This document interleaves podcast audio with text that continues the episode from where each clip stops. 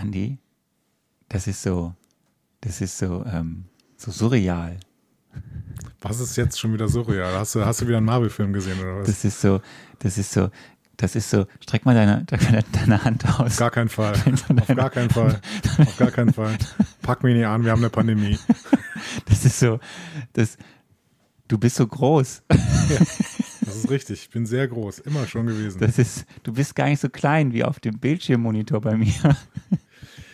Wir sind äh, gemeinsam zusammen, um das Ende dieser ersten Phase zu besprechen und äh, jetzt geht's los. Ihr hört einfach Marvel, eure Gebrauchsanweisung für das MCU.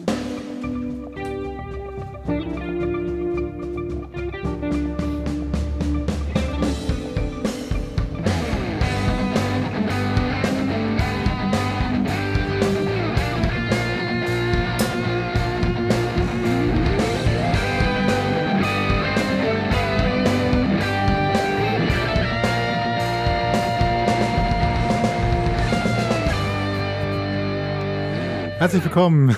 Hier ist einfach Marvel. Eure Gebrauchsanweisung für das Marvel Cinematic Universe. Warum lachst du? Und an der Gebrauchsanweisung heute. Arno Gasser. Ja, und der Mensch, der heute mehr denn je die Gebrauchsanweisung braucht, äh, weil er sehr, sehr verwirrt ist und weil er gerade mit neuen technischen Möglichkeiten kämpfen muss, die er noch nicht hundertprozentig beherrscht, was er hasst. Das bin ich, Andreas Dom. Arne. Dafür bist du aber ganz locker. Ja, ich fühle mich aber aber nicht schon locker. jetzt fertig. Ich beobachte die ganze Zeit diese Tonspur und hoffe, dass alles in dieser Tonspur, weil ihr habt beim letzten Mal schon immer gemeckert mit der Technik, die ich beherrscht habe und jetzt beherrsche ich die Technik nicht und jetzt hoffe ich, dass niemand mehr meckert. Leute, ist das eine gute Aufnahme hier? Ich dachte, ich mache alles einfacher, wenn wir jetzt mal äh, zu, zur Feier des Tages, ja, zur Feier des Tages, was ja auch sehr, sehr ein reiner Zufall ist, dass das ja funktioniert, dass wir zusammen, zusammen sitzen dürfen auch und äh, ich nicht in Kenia bin Ja, und hier bei dir in diesem schönen, hier im Grün, sag ich mal. ja, Ne? genau. Und äh, das dachte ich, das macht alles einfacher, aber ich habe mich getäuscht. Es, du hast dich sehr getäuscht, ja. Ich bin tatsächlich ähm, mehr so ein. Ah, ich muss mal richtig hinsetzen hier. Ich bin mehr so ein Performance-Typ, ne? kein Produktionstyp. Und äh, bin gerade wieder an meine Grenzen gekommen. Das heißt, wir bräuchten eigentlich einen sinnvolle, eine sinnvolle Produzentin tatsächlich. Ist das, wir, ist das gerade sowas wie eine Stellenausschreibung? Das ist Stellenausschreibung. Bitte bewerbt uns als Produzentin für Einfach Marvel. Bewerbt euch. Bewerbt euch, genau, bewerbt euch bei uns. Das war der Satz, den ich sagen wollte. Und ähm, wir zahlen ungefähr das gleiche wie das Klimansland. Wollte ich an dieser Stelle sagen. Ah, nichts. Genau. Ja, aber Liebe. genau. Liebe, Liebe, Freude und wenn irgendwann wir so richtig erfolgreich sind, ja, dann, dann gibt's äh, Tantiemen. Tasse. Dann gibt es eine Tasse. Tasse, das ist schön. Das ist schön. Ja, sonst äh, bist du guter Dinge heute, weil es ja besonderer, es ist eine besondere Folge, es ist ein besonderer Tag. Ja, geht, aber dazu später mehr. Ach ja. Hm. Ja, wie kriegen wir denn hier? ah, Es ist, du bist immer so, ich will das immer so schön aufbauschen alles und dann reißt du es wieder ein. Das stimmt überhaupt nicht. Ich habe noch nie irgendwas eingerissen. Ja. Fangen wir an. Ja, gerne. Wir haben ein paar News. Wir haben ein paar News. Okay. Paar ich lehne mich zurück. News. Ich lehne mich zurück. Ich habe nämlich keine News. Wir, wir haben ein paar Aus wenige meinem Leben gibt News. es zwar auch ein paar News, aber die erzähle ich hier nicht. Guck mal, ich habe bisher noch kein bisschen über unser Kind, äh, mein, nicht unser Kind, über mein Kind gesprochen. genau. Das ist nicht unser Kind. Bitte zieh mich da nicht mit rein. Deswegen, willkommen zu MCU News oder Marvel News. MCU News. Ja, zu MCU News. Zu Marvel. schon, Mann hat angefangen zu äh, lallen. Die MCU News. Zu, zu Marvel News. Und ähm, alle, die das heute hören, heute den Lifestyle von am, Robert Downey am Jr. Mittwoch. Ähm, es ist wieder ein neuer, ein, ein großer Tag. Wir besprechen heute zwar hier äh, den, das erste große Finale, Mhm. äh, die Avengers, wie die zusammenkommen, aber ähm, passend dazu äh, gibt es heute auf Disney Plus eine neue Serie. Und diese neue Serie hat ein, äh, der Hauptcharakter, ist ein wunderbarer Charakter, den wir eben auch aus dem MCU bisher kennen und den du noch weiter kennenlernen wirst. Es ist Loki. Ich dachte, die hätte schon längst angefangen, die Serie. Die fängt heute. Also wenn man das hört, wenn man das wirklich am, am Datum, am Tag der Veröffentlichung unserer, diese, die, was will ich eigentlich sagen? Wenn man diese Folge jetzt hört, an dem Mittwoch, wo sie veröffentlicht wird, Was ja die coolen Leute machen. was die coolen Leute machen, dann können diese coolen Leute, wenn sie schon alles andere gesehen haben, auf Disney Plus eine tolle, ich gehe davon aus, dass es eine gute neue Serie ist, ähm, Loki schauen. Aber ich glaube, immer da, wo Tom Hiddleston mitspielt, ist es gut. Ja. Kann sein. Mehr können wir dazu noch nicht sagen. Es startet heute äh, am Marvelous Marvel Mittwoch, äh, wo wir äh, erscheinen, erscheint auch nun die erste Folge Loki. Ich stelle mir das ja vor allen Dingen so vor, dass wir uns vor allen Dingen an Trucker richten mit diesem Podcast. Ne? Trucker, An Trucker? Die, ja, Trucker, Trucker. Trucker, die jetzt äh, unterwegs sind, können auf der Straße nach Süden. Ne? In meiner romantisierten Vorstellung haben die jetzt gerade, trinken die ähm, gerade einen Kaffee aus der Thermoskanne und sie hören einfach Marvel, eure Gebrauchsanweisung für das Marvel Cinematic Universe. Und äh, abends ähm, stellen sich dann auf den Rastplatz, ne, bereiten sich noch an einem Kocher äh, so ein paar Bockwürstchen vor und ziehen sich dann in ihre Koje zurück, wo sie dann Disney Plus gucken und äh, Loki gucken. Oder die nächste, den nächsten Kinofilm, den sie mit uns gemeinsam entdecken. Nee, den haben sie am Tag vorher schon geguckt, am Abend vorher, Achso. am letzten Rastplatz. Wenn wir Trucker haben, die uns, könnt ihr uns bitte schreiben, ob das Leben, was Andi gerade beschrieben hat, genau so ist. Ja. Das wäre schön. Ähm, mehr können wir zu Loki auch nicht sagen, weil es startet ja heute erst. Aber wir können. Ich, Tom aber- Hiddleston spielt mit. Ja, da, ja, es spielt auch äh, Cliff, äh, Cliff Owen. Heißt der Cliff Owen? Clive Owen? Ja, Clive Owen? ja. Ich habe gerade eine neue Serie angefangen zu gucken. Ich glaube, ich habe hab sie aber auch schon wieder aufgehört zu gucken. Ähm, auch mit Clive Owen. Äh, und die Hauptrolle spielt Julianne Moore. Und weil Julianne Moore und Clive Owen eigentlich eine relativ gute Verbindung sind, habe ich gedacht, ich muss mir diese Serie angucken. Und sie ist von Stephen äh, King geschrieben. Deswegen habe ich gedacht, das muss unbedingt was Gutes sein, aber sie Es ist, ist, nicht so gut. es ist falsch. Es ist zwar ein Owen, aber es ist nicht Clive Owen, es ist Owen Wilson. Owen Wilson. Okay. Owen Wilson, der äh, talentiertere Bruder von Luke Wilson. Ja. Ähm, nicht Clive Owen, Owen Wilson. Wir werden zu gegebener Zeit mehr über Loki erzählen, aber Loki schaltet ja erst heute. Worüber wir aber mehr erzählen können, da freue ich mich ja drauf, sehr. Ähm, und ich habe das, glaube ich, dir schon mal angedeutet. Ich weiß nicht, ob es im Podcast war oder nicht. Fährst du gerne Achterbahn oder bist du so ein Freizeitpark-Mensch? Ich bin, äh, ja, ich bin gerne in Freizeitparks, aber ich fahre wenig, ungern Achterbahn tatsächlich. Bist du eher so der Typ, der gerne so in so, so immersive Welten eintaucht und dann, dann hat man so, so 3D, man fährt dann so in so, so einem Wagen rum und dann hat man so, kann man Dinge tun. Ja, so Geisterbahnen finde ich toll. Ja, ungefähr. Ja, Geisterbahnen finde ich toll und so interaktive Nummern, die jetzt Ja, immer mehr an diesen äh, Freizeitparks aufploppen. Äh, und natürlich die Fastfood-Buden. Ja, dann müssen Mit völlig wir, überteuerter Fastfood. dann müssen wir nach Anaheim.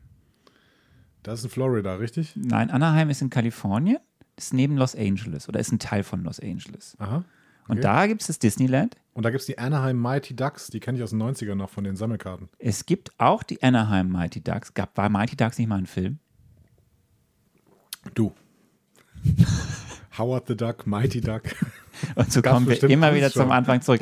Aber was in, was in Disneyland äh, in, in Anaheim aufgemacht hat, ist der erste Avengers Campus. Ein, Gibt es den nicht in Paris auch? den soll es in Paris geben. Im nächsten Jahr soll er dort eröffnen. Das Mhm. heißt, wir könnten natürlich auch nach Paris. Aber das ist natürlich nicht so cool, als wenn wir nach Anaheim fahren. Ich finde aber Paris cooler, weil da kann man mit dem Zug hinfahren. Ja, aber nach Anaheim, wenn wir in Anaheim sind, könnten wir auch nach San Diego. Das heißt, wir könnten auf die San Diego Comic Con erst, um die neuesten News zu bekommen zu Marvel und zu Star Trek. Du hast ja noch so ein anderes. Weißt Franchise, du, was diese du Reise jetzt schon kostet, wenn ich, wenn ich denke, dass wir da rüberfliegen müssten, plus Flug kompensieren, plus ähm, äh, in, in Anaheim in was? Genau, in dieses Ding da gehen. Disneyland, wo ist jetzt, wo veröffentlicht? Ja, und weil Disney draufsteht, kostet der Eintritt bestimmt 70 Euro. Und dann äh, zur Comic-Con und das kostet bestimmt auch nochmal 500 Euro. Das ist dein Plan? Das ist mein Plan. Wenn ihr das wollt, unterstützt uns. Wir berichten dann live. Ähm, nein, aber äh, Ja. ist tatsächlich. Livestream auf Patreon, 14 Tage lang. Ja, jeden durchgehend. 24-7. Und binden uns GoPros um. Aber was halt wirklich Fakt ist. der ähm, langweiligste Stream der Welt. Nein, jetzt lass mich doch kurz das erzählen. Und, ähm, in der letzten Woche hat auf jeden Fall ähm, in diesem Disneyland Park ein Teil quasi, quasi neu gebaut und das ist jetzt eben äh, ein Marvel Mhm. äh, Themenpark, äh, der als Zentrum ein Teil hast, ein, eine Architektur, den du noch nicht kennst, weil wir sind noch nicht in den Film an dem Punkt. Aber dort gibt es den Avengers Campus und drumherum ranken dann ein paar andere Sachen. Und es gibt äh, bisher Attraktionen mit Spider-Man zum Beispiel, mit den Guardians of the Galaxy. Und es war, ähm, die hatten so eine kleine Eröffnungsfeier, die man auch sich noch nachschauen kann im Netz. Ähm, ich war ein bisschen dafür, dass Disney ja ein Unterhaltungskonzern ist, dachte ich mir so, das könnte man auch noch besser machen. Also es war jetzt nicht schlecht, aber es war irgendwie so von den Filmen so, da haben sie so die, die, Attraktionen vorgestellt und wie, wie das alles so kreiert wurde, was ein bisschen spannend war für die Leute, die das interessiert, aber so vom Filmischen war das jetzt nicht so cool. Und dann gab es noch so ein bisschen Live-Show und das war dann interessant, da war Kevin Feige, äh, Paul Rudd, Mhm. Ja, der spielt alsbald mal den Ant-Man. ja, habe ich gehört. Ähm, Anthony Mackie spielt auch eine wichtige Figur. Da darf ich jetzt noch nicht zu viel erzählen, weil dann würde ich dich zu sehr spoilern. Und alle, die noch nicht wissen, was bei Falcon and the Winter Soldier alles so vorkommt Mhm. äh, oder in den weiteren MCU-Filmen. Und dann gab es so Videobotschaften, da war dann Tom Holland mit dabei, Zoe Saldana, Brie Larson. So, äh, es war, die haben das ganz. Saldana spielt auch im Marvel Cinematic Universe ja, mit. Okay. Ja, habe ich schon wieder einen Namendreher drin? Nee, alles gut. Ich kenne sie auch nur äh, aus Star Trek und äh, hätte gedacht, dass sie vielleicht die nächste Jane Bond wird, aber ähm, Ja, ja, ja, denn ich habe recht, ich habe keinen Namendreher. Ähm, und wi- wirst du auch bald kennenlernen, äh, wel- welche Rolle sie da spielt. Und, aber es ist, äh, also für, für Marvel-Fans oder für Menschen, die in den Comics oder auch in den Filmen die, die Locations, die Figuren kennen und sehen. Ich, ich selbst finde das ziemlich cool. Ich bin Freizeitpark-Fan. Also ich gehe das, mache das sehr gern, weil ich dieses, dieses Eintauchen in eine Welt, so ein bisschen Eskapismus ist ja toll. ganz kurz, was ist dein Lieblingsfreizeitpark bis jetzt? Ähm, ich bin ein großer. Also, von der von nostalgischen her ist mein Lieblingsfreizeitpark gar nicht so weit weg, der ist Efteling. Der Efteling. Der Mhm. Efteling in Ja. Holland. Ja. Allein schon wegen den Mülleimern. Papier, Papier, hier. Papier, Hier, Papier. Dankjewel, wenn du es reingeschmissen hast. Also alle, die noch nicht in Efteling waren, fahrt dahin allein mit den Mülleimern. Das ist super. Ähm, was mich schon sehr aus dem Socken gehauen hat, war, als ich, ich glaube, das war vor ein paar Jahren, ähm, in den Universal Studios in Orlando war, in Florida. Und dort in die Withering, Wither, Wither, Withering World of Withering World Harry Potter? ja, Harry Potter. Gut, alles klar. Und das war schon ziemlich, also das war schon, das war schon ziemlich cool, wie das dann alles so auf einmal echt war, wo du da standst. Das war schon ich, bin, beeindruckend. ich bin großer Fan tatsächlich von diesen Nostalgieparks. Also ich mag das Bobbejaanland zum Beispiel sehr, sehr gerne. Gibt es noch? Ja, klar gibt es das noch. War ich vor zwei Jahren, war toll. Okay.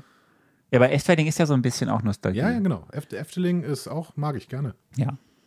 Phantasialand wäre auch viel Nostalgie, wenn sie nicht immer alles abreißen müssten, was, weil sie ja neue Sachen bauen. Sie haben ja keinen Platz. Ja, sie haben keinen Platz, das ist das Problem. Genau. Das ist das Problem am Phantasialand. Genau. Ähm, gut, das, die waren, das waren die News. Ich freue mich übrigens auf Guardian of the Galaxy. Ja, kommt bald. Ja. Aber wir haben, wir haben was anderes vor heute. Ja. Weil wir müssen ja erstmal die eine, die eine Phase zu Ende bringen, bevor wir in die andere Phase starten. Wir Mhm. kommen zum sechsten Film des Marvel Cinematic Universe. Ähm, zu einer äh, etwas neurotischen Superheldenkampftruppe, kann man so sagen, in diesem Film. Ja, das sind schon alles ziemlich irre, ja. Ja. Und äh, ja, es ist der erste Film, es ist fünf Jahre nach Iron Man, released im Mai 2012, May, May, the, May the 4th äh, in Amerika, am 3. Mai in Deutschland. Kleiner Mittelfinger ans äh, Star Wars. Star Wars, Äh, aber es ist ja das gleiche, ist ja die gleiche Company. Es ist alles es das ist- gleiche. ist die gleiche Company. auf Dauer. Auf Dauer ist alles die gleiche Company. Amazon Disney heißen die. Und äh, ja, wir starten. Wir sind im Jahre 2012. Ähm, Und bevor wir wie immer einsteigen mit der Besprechung zu dem Film, gucken wir mal kurz auf das Jahr. Andi, wie war's? 2012. 2012, 2012 äh, bin ich aus dem Referendariat hinausgepurzelt in den, meinen ersten Job. Das heißt, ich habe äh, nicht mehr Zeit gehabt, dafür aber mehr Geld. Das war mein Jahr 2012. Das war alles? Das war alles. Das, das ist, mein, das ist, ähm, ich habe, ich gucke immer, wenn wir, bevor wir anfangen, ähm, also bevor wir dann die Folge aufzeichnen, so ein bisschen in meinen Mail-Account und gucke ich so ein bisschen, was war in dem Jahr, so scroll ich schnell das Jahr durch. Und zwei, also 2012 war schon so ein Highlight-Jahr. Also bei mir war das so, das war einfach so voll, das war noch so der Übergang so aus diesem unbesch ich habe schon gearbeitet, aber aus diesem unbeschwerten, also letzte Reste vom Studium in die Arbeitszeit und so. Und es war geile Festivals. Ich war in Australien, geile Projekte, große auch Arbeitsprojekte, Wahl, US-Wahl, Berlinale, durfte ich, also ganz tolle Sachen waren das. Das war 2012 war so, was- 2012 war ein Rausch. Ja. Ja, Kann, kann ich überhaupt nicht sagen. Also für mich war es äh, wirklich kein schönes Jahr. Ich bin nochmal nach Köln gezogen für ein halbes Jahr, habe gemerkt, dass äh, das Leben irgendwie in Köln, wenn du keine Zeit hast in Köln und stattdessen zwei Stunden pro Tag im Auto sitzen musst, um irgendwie zur Arbeit zu fahren, dann ist das ziemlich doof. Und dann suchst du irgendwie noch eine Dreiviertelstunde nach einem Parkplatz in Köln. Das macht alles keinen großen Spaß. Das heißt, ich bin nach Köln gezogen, bin wieder zurückgezogen aufs Land. Ähm, und äh, ich hatte einfach wenig Zeit, aber ich hatte sehr, sehr viel Geld, deswegen habe ich mir neue Ausstattung be besorgt. Zum Beispiel den Fernseher, der jetzt hin hier hinter mir hinkt, den siehst du auch tatsächlich, weil du ja in, in demselben Raum bist wie ich. Der ist sehr groß. Genau, den habe ich mir damals gekauft und so ein, äh, so ein Boxensystem und sowas. Also ich habe mich schon darauf vorbereitet. Der äh, geht noch. Der ist von 2012 und der geht noch. Ja klar, warum denn nicht? Ja. Das ist gute Qualität. Das ist ein Holländer, Philips. Der, der Efteling, Bobby Jahn. Wir haben die Holland-Folge so ein Das ist gut. Dabei ist noch gar nicht Spider-Man. ähm, ich bin übrigens 2012 auch dann final nach Köln gezogen. Ich bin geblieben. Also jetzt gerade halb so in Kenia, aber ja. Ja Köln. Ja. Hm. Ja. Äh, aber ansonsten, ähm, ja, ich habe nicht so viel mitbekommen. Aber du wirst mir jetzt ein bisschen was über dieses Jahr erzählen, oder? Ich werde das dann ähm, komisch kommentieren. Ja, ähm, ging, also mein Highlight 2012 war natürlich, dass der BVB Meister geworden ist wieder. Ja? Und auch DFB-Pokalsieger. Ja. Und mein zweites Highlight war, dass ich live dabei war in München, dass ein gewisser anderer Verein das Finale der Home verloren hat. Du, war, du warst im Stadion? Nein, ich war nicht im Stadion. Aber ich war in München. Ich war, ich war auf einem dieser Public Viewings mit äh, Freunden in München, die natürlich Bayern-Fans waren. Und ähm, ich habe mich, ich habe nach außen hin habe ich mit, mitgelitten. Nach innen hast du dich gefreut. Aber es war schon, das war schon tragisch tatsächlich. Also ähm, für jemanden, der äh, mit Bayern München sympathisiert, das war eine sehr, sehr traurige Nummer wirklich, weil ähm, Ja, es ist, es Bayern ist war wirklich wesentlich besser in diesem Finale, das kann man nicht anders sagen. Ich glaube, die haben irgendwie 50 Schüsse gehabt und äh, der Gegner, Chelsea London, die hatten irgendwie 10 oder sowas, weil sie sich hinten reingestellt haben. Aber es hat halt funktioniert. Und am Ende ist derjenige, der gewinnt, hat halt verdient gewonnen. Aber irgendwie, ähm, also Bayern war halt da, über das Spiel besser und das war dann für einen Bayern-Fan wie mich, war das dann sehr, sehr tragisch tatsächlich, weil Aber- die es irgendwie verdient hatten. Ihr habt ein Jahr drauf das Triple doch geholt, oder? Ja, das ist ja meistens so, ne? Man, man hat so einen krassen äh, Rückschlag und dann äh, rappelt man sich als Spieler nochmal auf und sagt, jetzt erst recht und dann im Jahr danach. Das hat bei Bayern schon zweimal funktioniert, ja. Ja. Ähm, der Bär, äh, der Bär, der, der, der, der Flughafen in Berlin hätte da zum ersten Mal geöffnet. In 2012. Dann haben sie Erinnert einfach- ihr euch noch? Dann haben sie einfach zehn Jahre noch weitergebaut, bis man ihn nicht mehr wirklich braucht und jetzt haben sie ihn ja, eröffnet. das ist schön. Ähm, Obama ist neu gewählt worden. Ja? Weihnachten, da war ich dabei. Also nicht in Amerika, aber in Deutschland bei einer Sendung. Wiedergewählt, ne? Wiedergewählt, Ja. genau. Ähm, da, dann ist er ein, ein, ein komischer Mensch für eine, ein, ein Brausekonzern aus sehr hohen Höhen aus dem All auf den Boden gesprungen. Ja, aber leider mit Fallschirm. Gott. ja, das waren so die Highlights. Habe ich, hab ich nicht gesagt. Hab ich nicht gesagt. Dirk Bach ist gestorben noch in dem Jahr. Das ist, Das ist sehr schade. Das ist sehr traurig, weil ich fand Dirk Dirk Bach immer toll. Ja, ich auch. So. Tatsächlich. Ähm, das war jetzt eine Ich sehr habe so in, Köln- ich hab in Köln auch eine Zeit lang äh, neben Dirk der- Bach gewohnt. Nee, neben der Filmdose. Achso. Äh, und die Filmdose ist das Theater quasi, ist ein, ein, ein ganz, ganz kleines Theater, in dem Dirk Bach auch seine ersten Auftritte hatte. Das ist äh, immer schon ein, ein Szenetheater gewesen quasi. Und auch Heller von Sinnen ist da sehr, sehr früh schon aufgetreten und sowas. Und bis heute kann man, also heute weiß ich nicht genau, aber bis vor zwei Jahren auf jeden Fall konnte man in der Filmdose immer noch ähm, zwischendurch äh, sehr, sehr schöne. Heißt es überhaupt die Filmdose? ich weiß es nicht. konnte man auf jeden Fall ähm, immer noch schöne ähm, Theaterstücke sehen. Heißt es wirklich Filmdose? Ach man, jetzt bin ich Während du nachdenkst, ist egal, ist ob es egal. wirklich Filmdose heißt, äh, sage ich, was der Hit des Jahres war. Ja. Es ist äh, Tage wie diese Oh Gott. von den Toten Hosen. Fürchterlich. Fürchterlich. Ähm, ja. das, das war so die Phase, wo die Toten Hosen endgültig zur Hausfrauen-Rockband geworden sind. Dann, Boah, ähm, ja. Ein, ein Song, den ich wirklich äh, selten heftig gehasst habe. Dafür war ein schönerer Song, passend auch zu einem Film, der auch in diesem Jahr war, Mhm. äh, Skyfall von Adele. Ja, das äh, war wirklich ein schöner Song. Zu einem gar nicht mal so schönen Film. Das ist der beste James Bond. Die einen sagen so, die anderen so. War auch der Film auf Platz 2 der Jahrescharts. Mhm. Wer war auf Platz 1? Ähm, ziemlich beste Freunde. In Deutschland. Wer war weit, weltweit auf Platz 1? Ice Age 4. Falsch, der Film, den wir heute besprechen. Marvel's The Avengers. Okay. Ich habe immer nur die deutschen Charts. Ähm, Ich habe aber auch nicht viel gesehen in diesem Jahr, muss ich tatsächlich sagen. Es war aber ein tolles Kinojahr. Ich fand es echt ein fürchterliches Kinojahr, ehrlich Was gesagt. ist denn los? Was ist leid. denn los mit dir? Es waren, es waren zwei, drei gute Filme dabei, also ähm, ziemlich beste Freunde, aber ist eigentlich doch mehr ein Home-Video-Film. Also das ist ja für Kino, ist es war das. Es gab The Avengers als Überfilm des Jahres. es hat gab The Dark. Knight, The Dark Knight Rises, der nicht so gut war wie. Dark äh, Knight Rises war ziemlich ja, schlecht. ziemlich schlecht, das stimmt, da gesagt. hast du recht. Ähm, es gab. Es gab Life of Pi. Der war ganz gut. Der ja. war toll. Es Aber gab. der hatte dieses Problem, der, äh, dass er unbedingt in 3D gezeigt werden musste. Ähm, ah, der war schon toll. Das war ja die Phase, wo man halt 3D-Filme noch extra als 3D-Filme produziert hat. Das hat Ang Lee auch wirklich ganz gut gemacht. Aber man muss halt diese bescheuerten Masken hier, äh, also äh, nicht Masken, bescheuerte Masken muss man jetzt leider tragen. Äh, aber das hat Die Gründe. Brillen. Aber die Brillen, genau.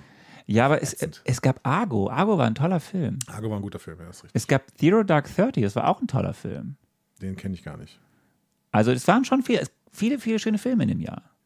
Aber gut. Ja, aber es war auch ein sehr enttäuschendes Jahr, wenn man so die, die Blockbuster gerade in Deutschland sich anguckt. Ne? Also wie gesagt, Skyfall fandst du halt toll. Ich fand ihn fürchterlich. ähm, Ice Age 4 war äh, ziemlich schlecht. Da hat Ice Age schon lange den äh, Shark gejumpt, wie man so schön sagt. ja, ne? hat's, das stimmt. Äh, der Hobbit, eine unerwartete Reise, war vielleicht die größte Enttäuschung, die ich jemals in meinem Leben im Kino erlebt habe, weil äh, du gehst als Herr der Ringe-Fan irgendwie in die Vorpremiere, habe ich mir Karten geholt und gehe in der Hobbit und stehe dann in diesem Kino und denke so, ah, geil, der Hobbit. Und dann kommt am Anfang so Musik und du denkst, ah, geil, ich habe wieder Herr der Ringe-Feeling. Und dann kommt ein richtig beschissener Film.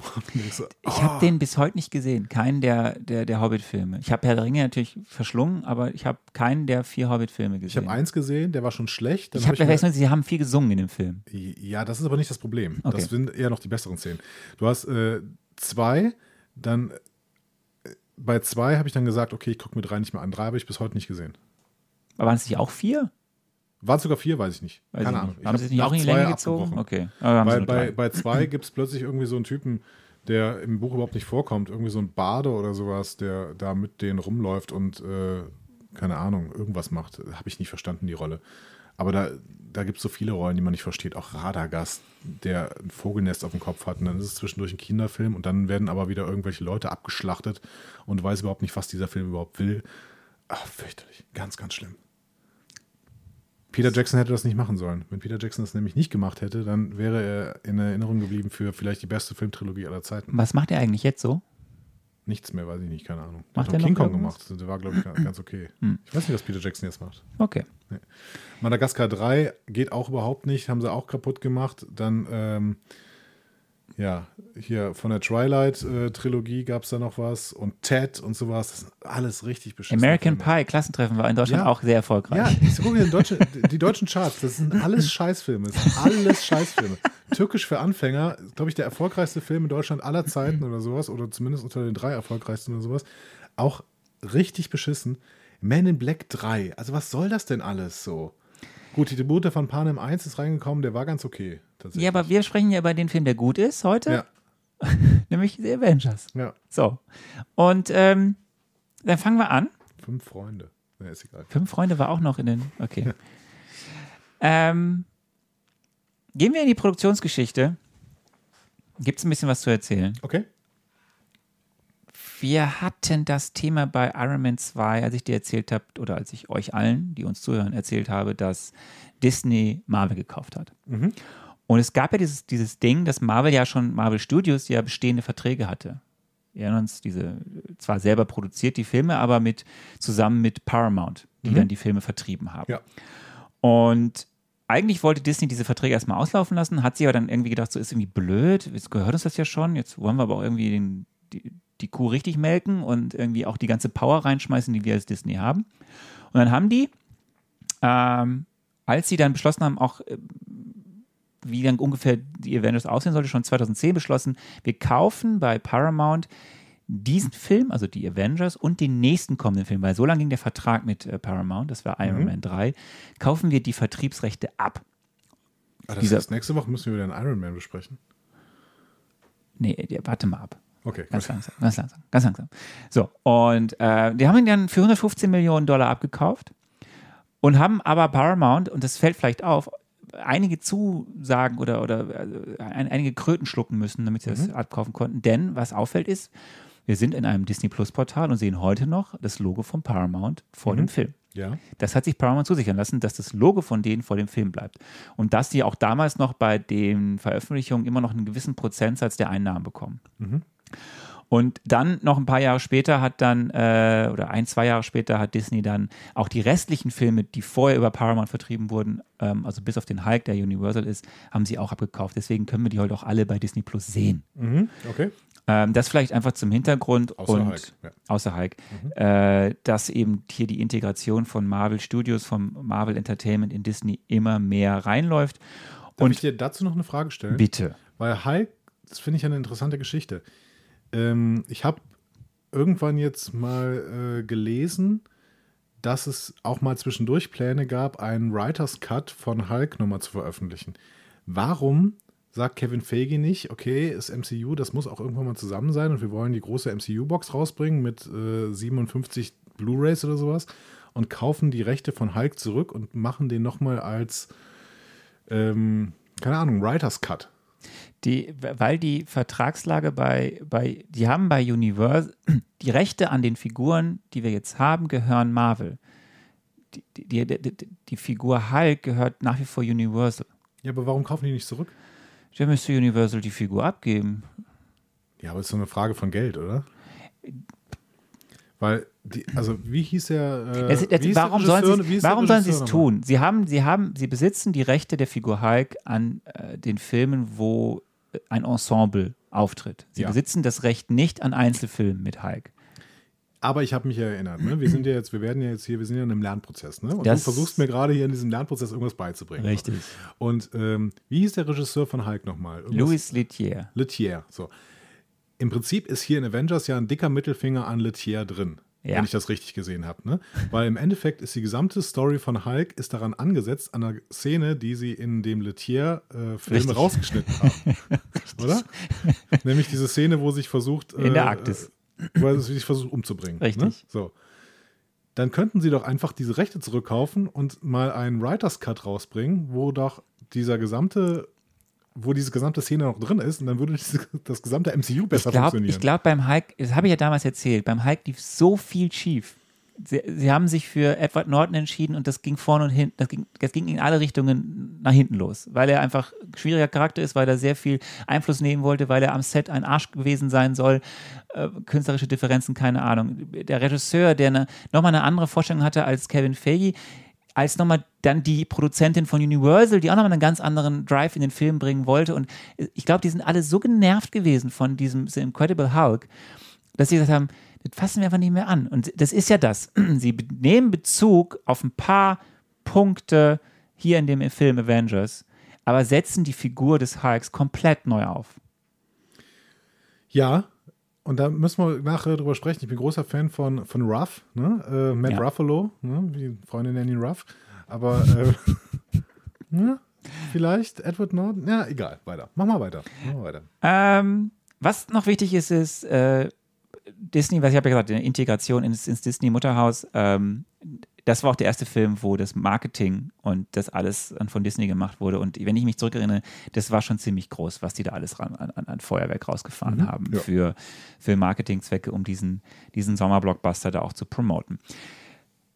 Die ersten Ideen für die Avengers, ich, das haben wir alles erzählt, die Strategiewechsel von Marvel, die Filme selbst zu produzieren, gehen zurück auf 2003. Das war die Zeit, wo Marvel ja die ersten Ideen hatte, selber Filme zu machen. Da hatten die einen großen Writers Room mit vielen Autorinnen. Äh, wo eben verschiedene Stoffe von den ganzen Figuren, die sie ja eben hatten, da kamen dann so Sachen raus wie eben Iron Man. Da waren auch Sachen, die nicht veröffentlicht wurden. Da, es sollte mal einen Nick Fury-Film geben. Es sollte, da gab es auch schon erste Skripte zu Ant-Man, wo sie sich aber dagegen entschieden haben, den erst später zu Den Nick veröffentlichen Fury-Film haben sie hoffentlich für immer auf Eis gelegt. warte ab. Und ähm, da sind auch schon erste Stoffe zu den Guardians, die wir in der zweiten Phase sehen werden, entstanden. Ähm, aber als dann klar war, dass eben Iron Man so ein Erfolg war, hat sich das, was bei Kevin Feige im Kopf war, eben festgesetzt, okay, wir machen diesen Avengers-Film. Und deswegen auch dieser Cameo dann von Nick Fury im, äh, hinten raus bei, bei Iron Man, der dann das ja ankündigt, ähm, um diesen Bass zu erzeugen in der, in der Fanbase. Da könnte was kommen mit den, dass die Helden zusammenkommen, die Avengers. Von Anfang an dabei in diesem Writers Room war der Autor Zach Penn. Und wir kennen Zach Penn noch vom genau dem Film, über den wir gerade gesprochen haben, vom Incredible Hulk, weil da hat er mit am Drehbuch geschrieben. Okay. Ähm, und Zach Penn war aber daneben der, der die Rolle innehatte, Skripte zu verfassen für einen möglichen Avengers-Film und darauf auszupassen in diesem ganzen Prozess bis zu einem gewissen Zeitraum, dass die Filme, die bis dahin entstehen, auf dieses Ziel der Avengers hin, hinauslaufen. Okay, also so ein Kanon-Experte, der irgendwie darauf achtet, dass es einen äh, zusammenhängenden Filmkanon Genau. gibt. Continuity Man quasi. Richtig. Okay. Hm? Und also, also ja, oder man kann auch sagen Aufpasser. Ja. Mhm. Ähm, Supervisor O'Boyle.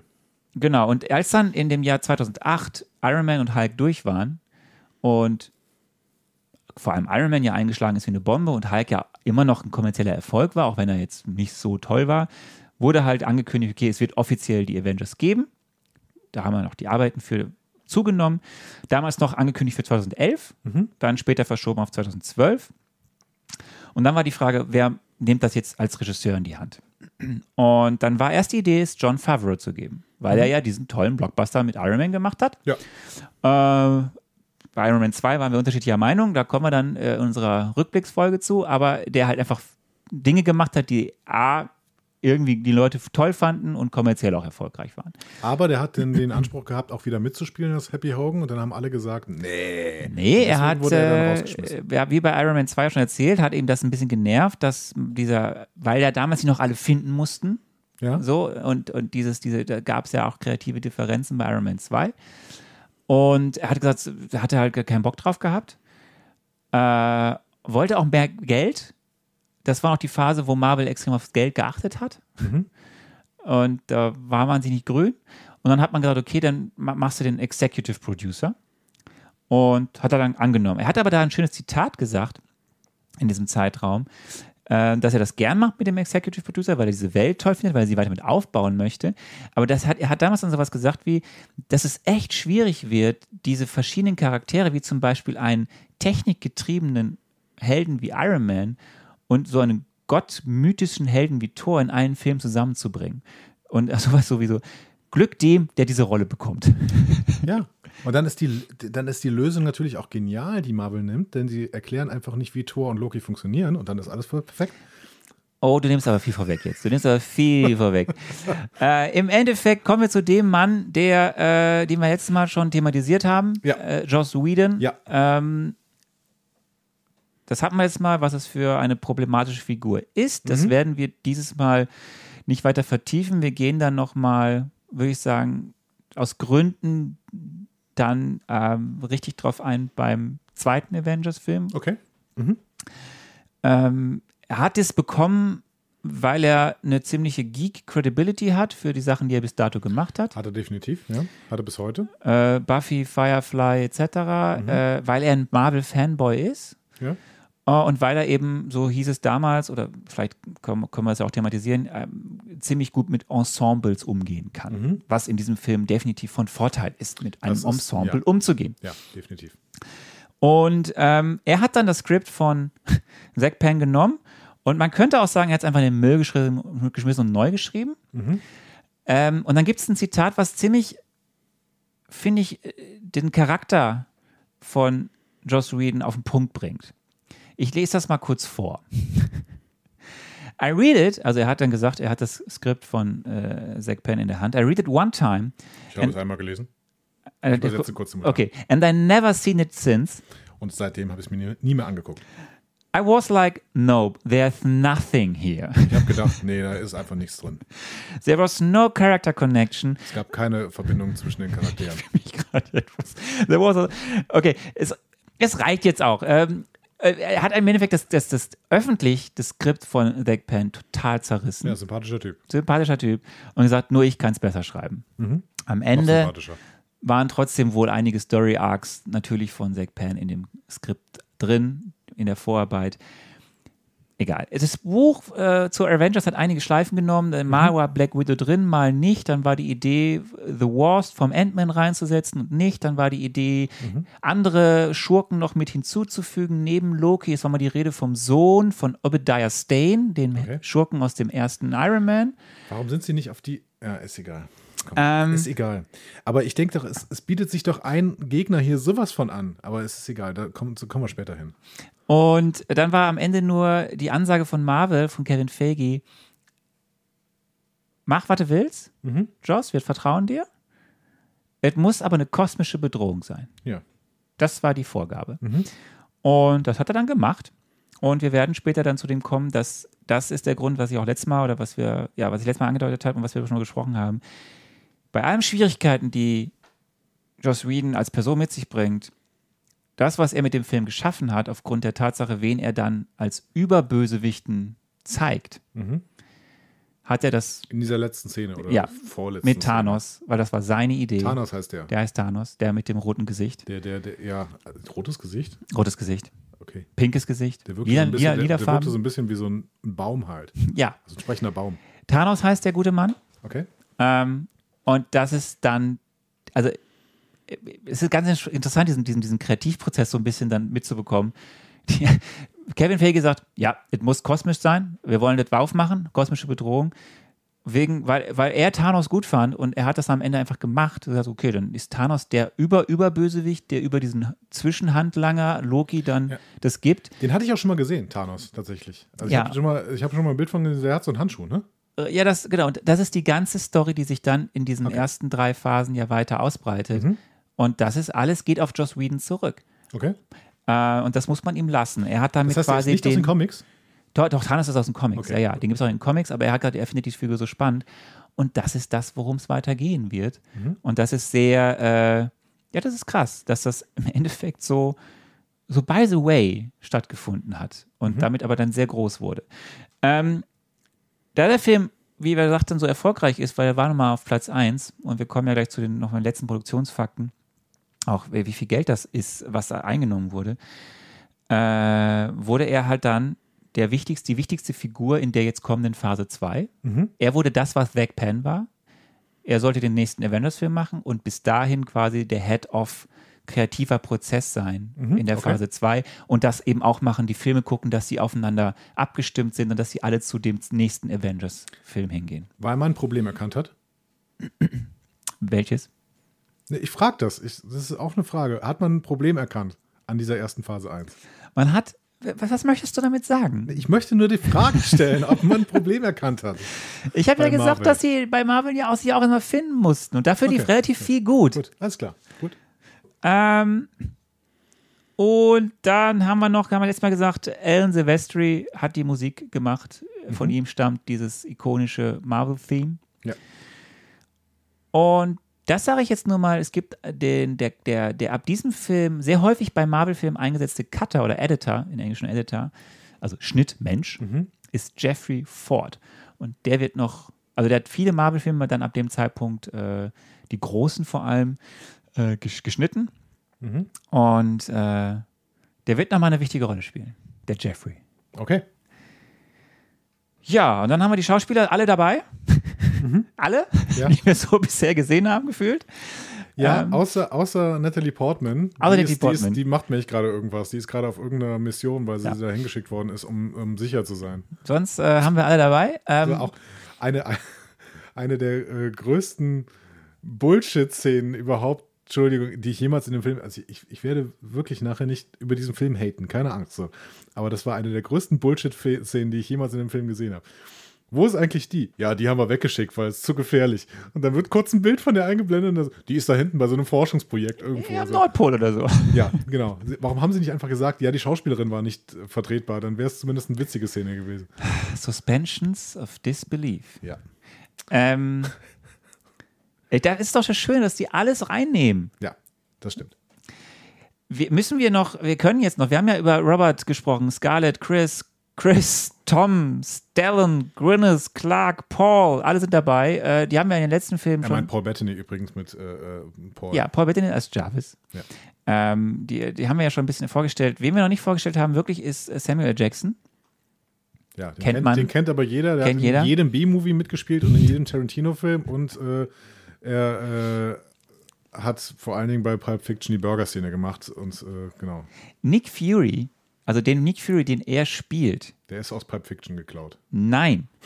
Der, der, der fußt auf einem Charakter aus dem Ultimate Marvel Kosmos, kreiert in den 2000er Jahren. Und die haben diese Rolle an Samuel L. Jackson, an, Samuel L. Jackson angelegt. Schon mit dem Hintergedanken, dass er dann vielleicht in Kinofilmen Nick Fury spielen könnte. Also was ich krass finde, un- unabhängig von der Figur Nick Fury, finde ich krass, dass Samuel L. Jackson einfach nicht altert. Der sah doch. Anfang der 90er Er sieht exakt genauso so aus. aus. Ja. Der sah bei Chef so aus, der sah, bei, der sah immer so aus. Ja. Das ist toll. Bei Pulp Fiction, ja. Was hat er denn? Also der, was, was Vielleicht hat der er? dieses Serum, von dem ich ja gesprochen habe beim letzten Mal. Wirklich. Was Nick Fury auch hat. Ja. Ne? Ja, genau. Okay, ja. Ähm, wir haben Jeremy Renner. Den kannte man bis dato aus The Hurt Locker. Vor allem, weil er da so eine gute Performance abgeliefert hat. Und dann ist er eigentlich der Durchbruch mit Marvel. Und da gibt es dann natürlich viele weitere, den kennt man aus Mission Impossible. Gibt einen tollen Film, der heißt Wind River, finde ich super. Aber ähm, ja, Mark Ruffalo. Woher kannst du Mark Ruffalo? Ruff, wie du zu sagen pflegst. Dein Freund Ruff. Ähm, ja, ich kann ihn, ich, ich kenne ihn schon äh, sehr, sehr früh tatsächlich. Also er hat zum Beispiel ja in, äh, in Men in Black 1, glaube ich, dieses komische Alien gespielt, was dann irgendwie Zucker haben will immer.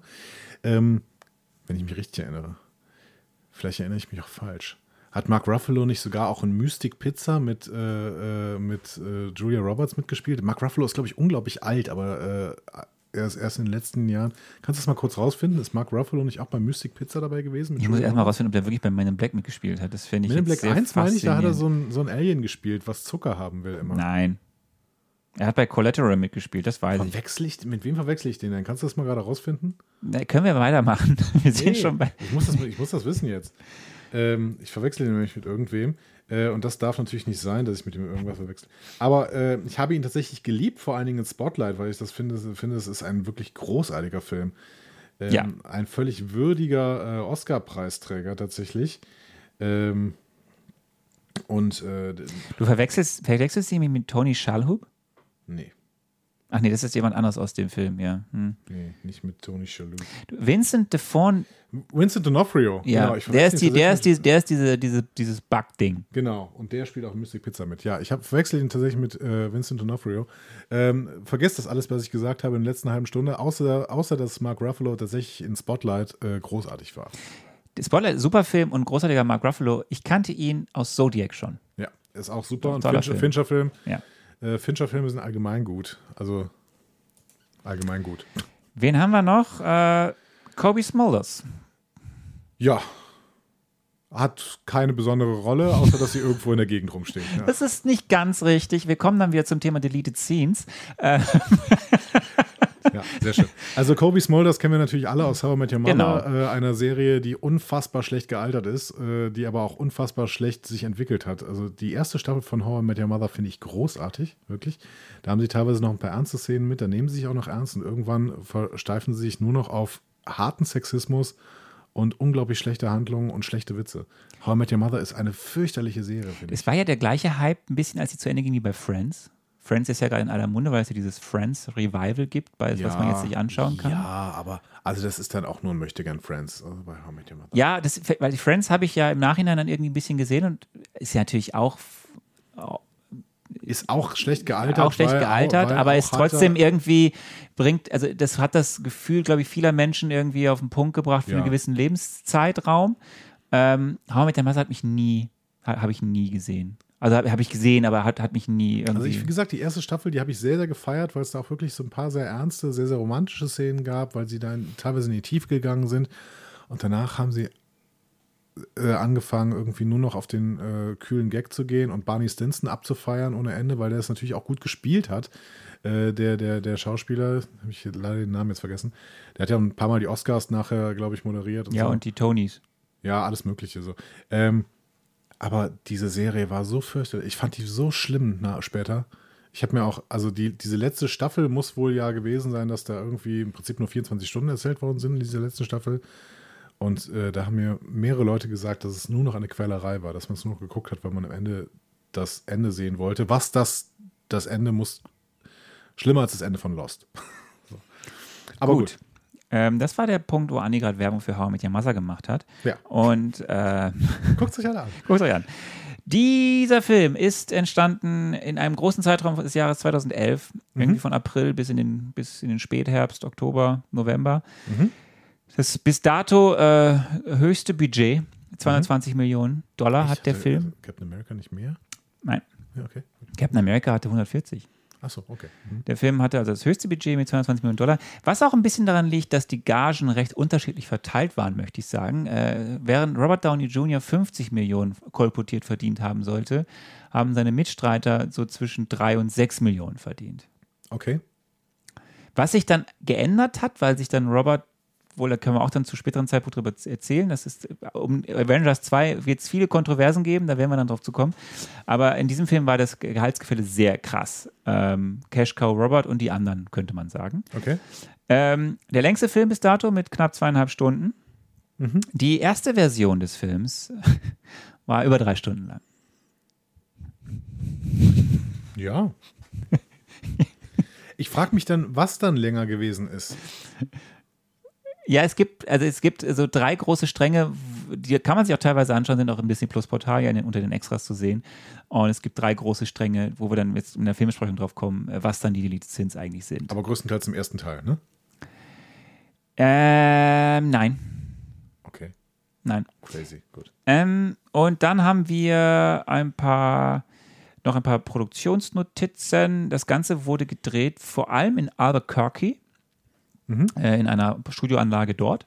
Es gibt einen sehr schönen, den können wir verlinken. Es gibt einen sehr schönen, ähm, ich verleihe, es liegt glaube ich daran, dass ich mal bei Spiegel Online gearbeitet habe, ganz kurz nur. Ähm, so Praktikant und dann irgendwie drei Artikel und das war es halt aber auch schon.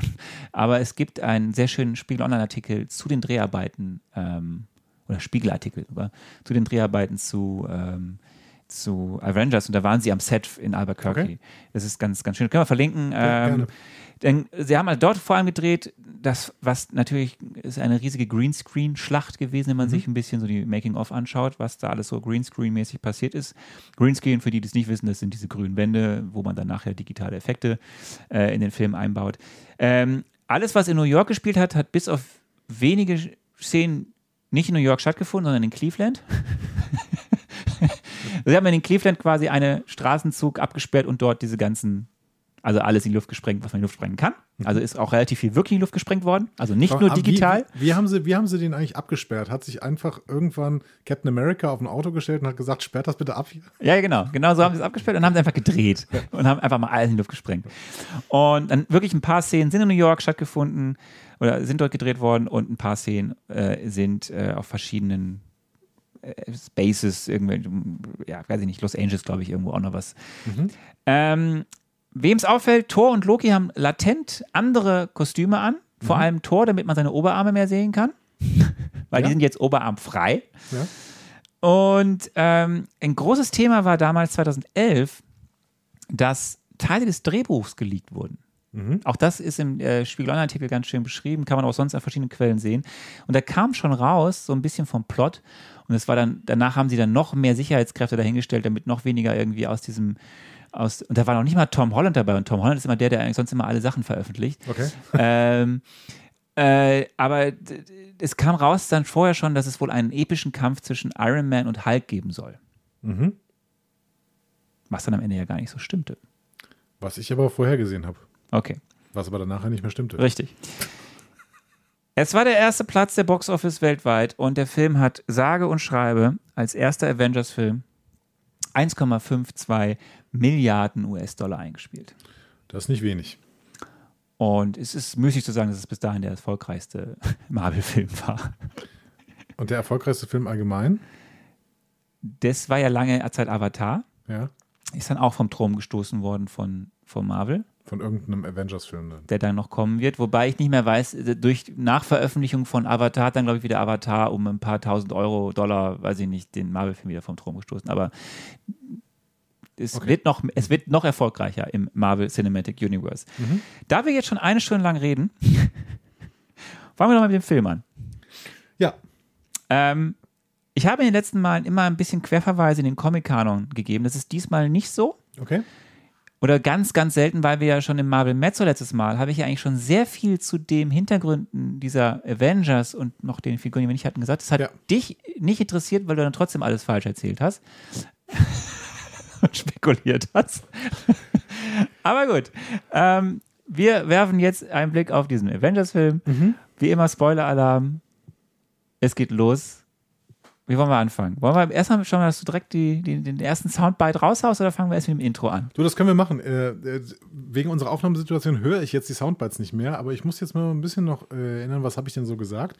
Äh, die erste Frage war auf jeden Fall von dir, wer ist denn der Antagonist? Sind die AntagonistInnen? Äh, und was treibt die Personen an? Was wollen sie erreichen? Und ähm, ich hoffe, das wird jetzt abgespielt. Ich habe Folgendes auf jeden Fall gesagt. Der Antagonist ist Loki. Loki und die Jotunen sind die Antagonisten und sie möchten die Erde brennen sehen, denn, wie wir alle wissen, ist Thor ja der Beschützergott für die Erde und Loki wendet sich ja jetzt komplett gegen Thor, wenn er die Erde angreift. Das heißt, das ist eigentlich die Motivation.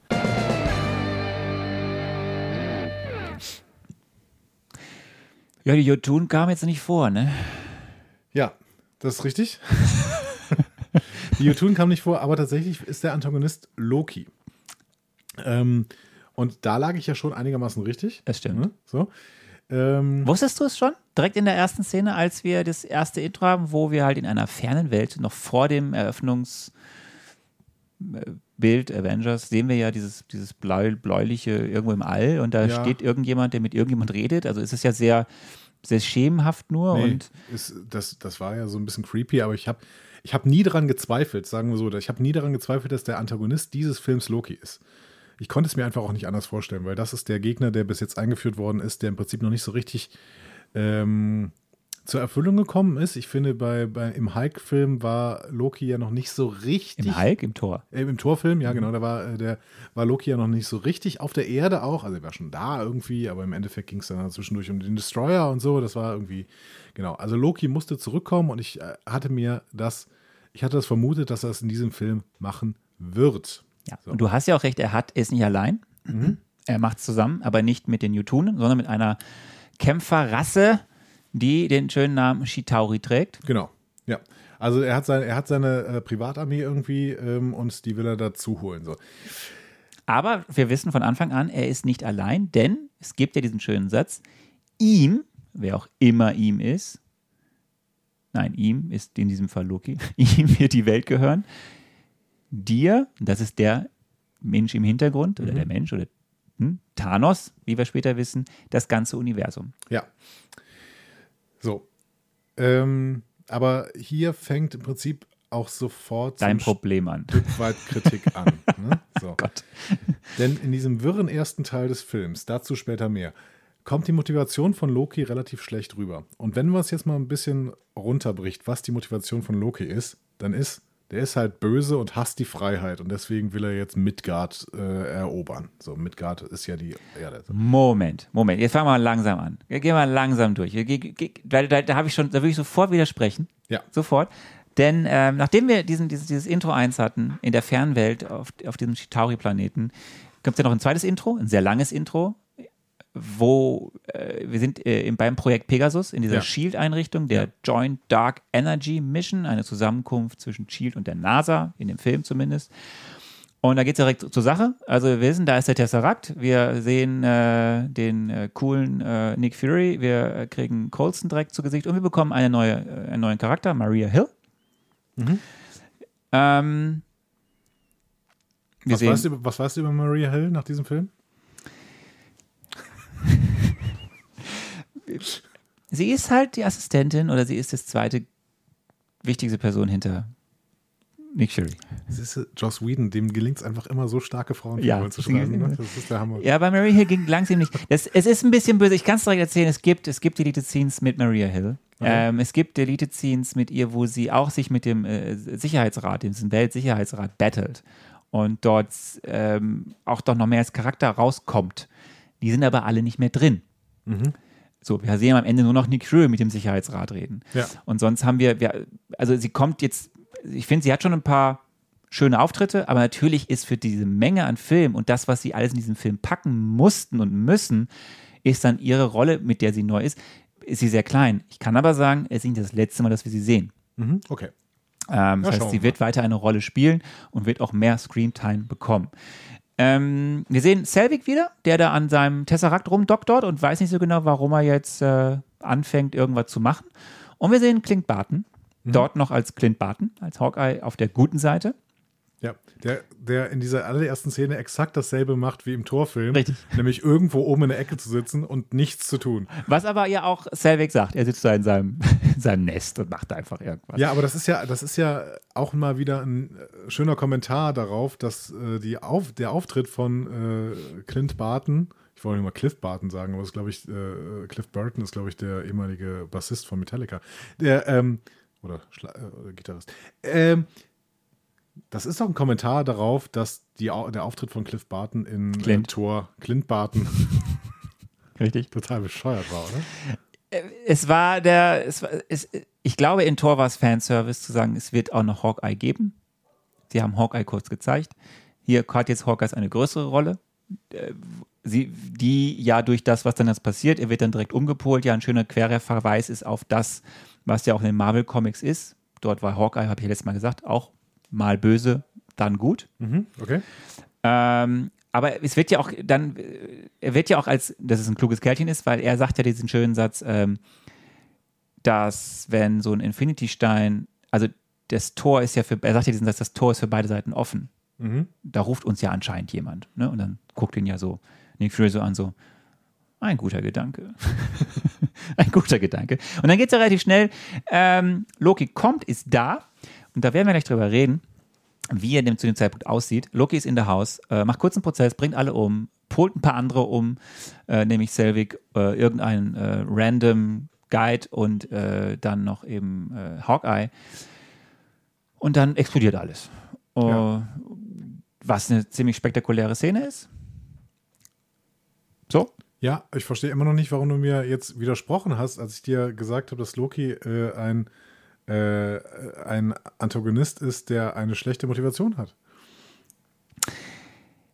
Meine Frage an dich ist, wenn Loki da zum ersten Mal zu sehen ist, sieht er nicht ein bisschen krank aus? Ja, sieht er. So, so bisschen- Ausgemergelt. Ja, so, so. Und es gibt ja zwei wichtige Dinge in diesem Film. Das eine ist der Tesseract, das blaue Ding. Ja. Und das andere ist das Zepter. Und im Zepter befindet sich ja auch etwas, was wichtig ist, nämlich der Gedankenstein. Okay. Sonst kann er ja nicht auf Leute zeigen und deren Ja. sie umpolen. Und meine Frage ist die ganze Zeit, wer kontrolliert eigentlich wem? Ich finde, diese Frage können wir uns eigentlich mal die ganze Zeit stellen. Ist Loki wirklich die ganze Zeit, also das, was er ja mit den Leuten in dem Film macht, sie zu versuchen zu manipulieren, auf seine Art, wie er eh Menschen manipuliert, aber auch mit Hilfe dieses Gedankensteins, mit dem Zepter, der da drin ist, diesen, in, in diesem Zepter der Gedankenstein. Und dann gibt es ja Szenen, wo wir Loki nochmal auf Shitauri sehen und, ähm, oder zumindest auch per Gedankenverschmelzung wahrscheinlich oder so, keine Ahnung. Und er sieht hier so krank aus. Ist er wirklich Herr dessen, was er da tut, oder ist er auch nicht jemand, der gesteuert wird von einer fremden Macht? Ja, aber das ist jetzt schon wieder Wissen, was du aus anderen Filmen mitbringst. Nein, kein Wissen, was ich jetzt anfängt. Das ist wirklich etwas, was mir, als ich diesen Film jetzt nochmal gesehen habe, mich die- mir die Frage gestellt habe. Ich habe nämlich einen Gegenvorschlag für einen Antagonisten, der auf diese Rolle viel, viel besser gepasst hätte. Weil im Endeffekt ist in diesem Film wird mir nur erzählt, Loki will jetzt die Erde unterjochen, weil er halt böse ist und weil er Freiheit hasst. Und dann denke ich, ja, dann nimm doch den Antagonisten, den du schon genauso eingeführt hast, dass er genau das machen möchte, nämlich böse ist und die Freiheit hasst. Und der im letzten Film auch ins All gezogen worden ist und da jetzt irgendwo ist und genauso kontrolliert werden kann. Nimm doch Johann Schmidt. Das wäre an dieser Stelle der viel, viel bessere Antagonist gewesen, weil er genau das wollte, was Loki jetzt in diesem Film will. Ähm, ja und nein. Weil Johann Schmidt ist, wir haben Johann Schmidt gesehen, Red Skull, wie er irgendwo hin ist. Ja. Also er ist noch irgendwo, Ja. wir wissen nicht wo. Äh, und ich, wir wissen, ich sag mal so, Hydra ist auch noch nicht tot. Red Skull ist nicht tot oder Hydra ist nicht Hydra. tot? Okay. okay. Ja? Ja? Aber in diesem Film ist es halt einfach, es ging mehr um was Kosmisches, es ging um was Göttliches.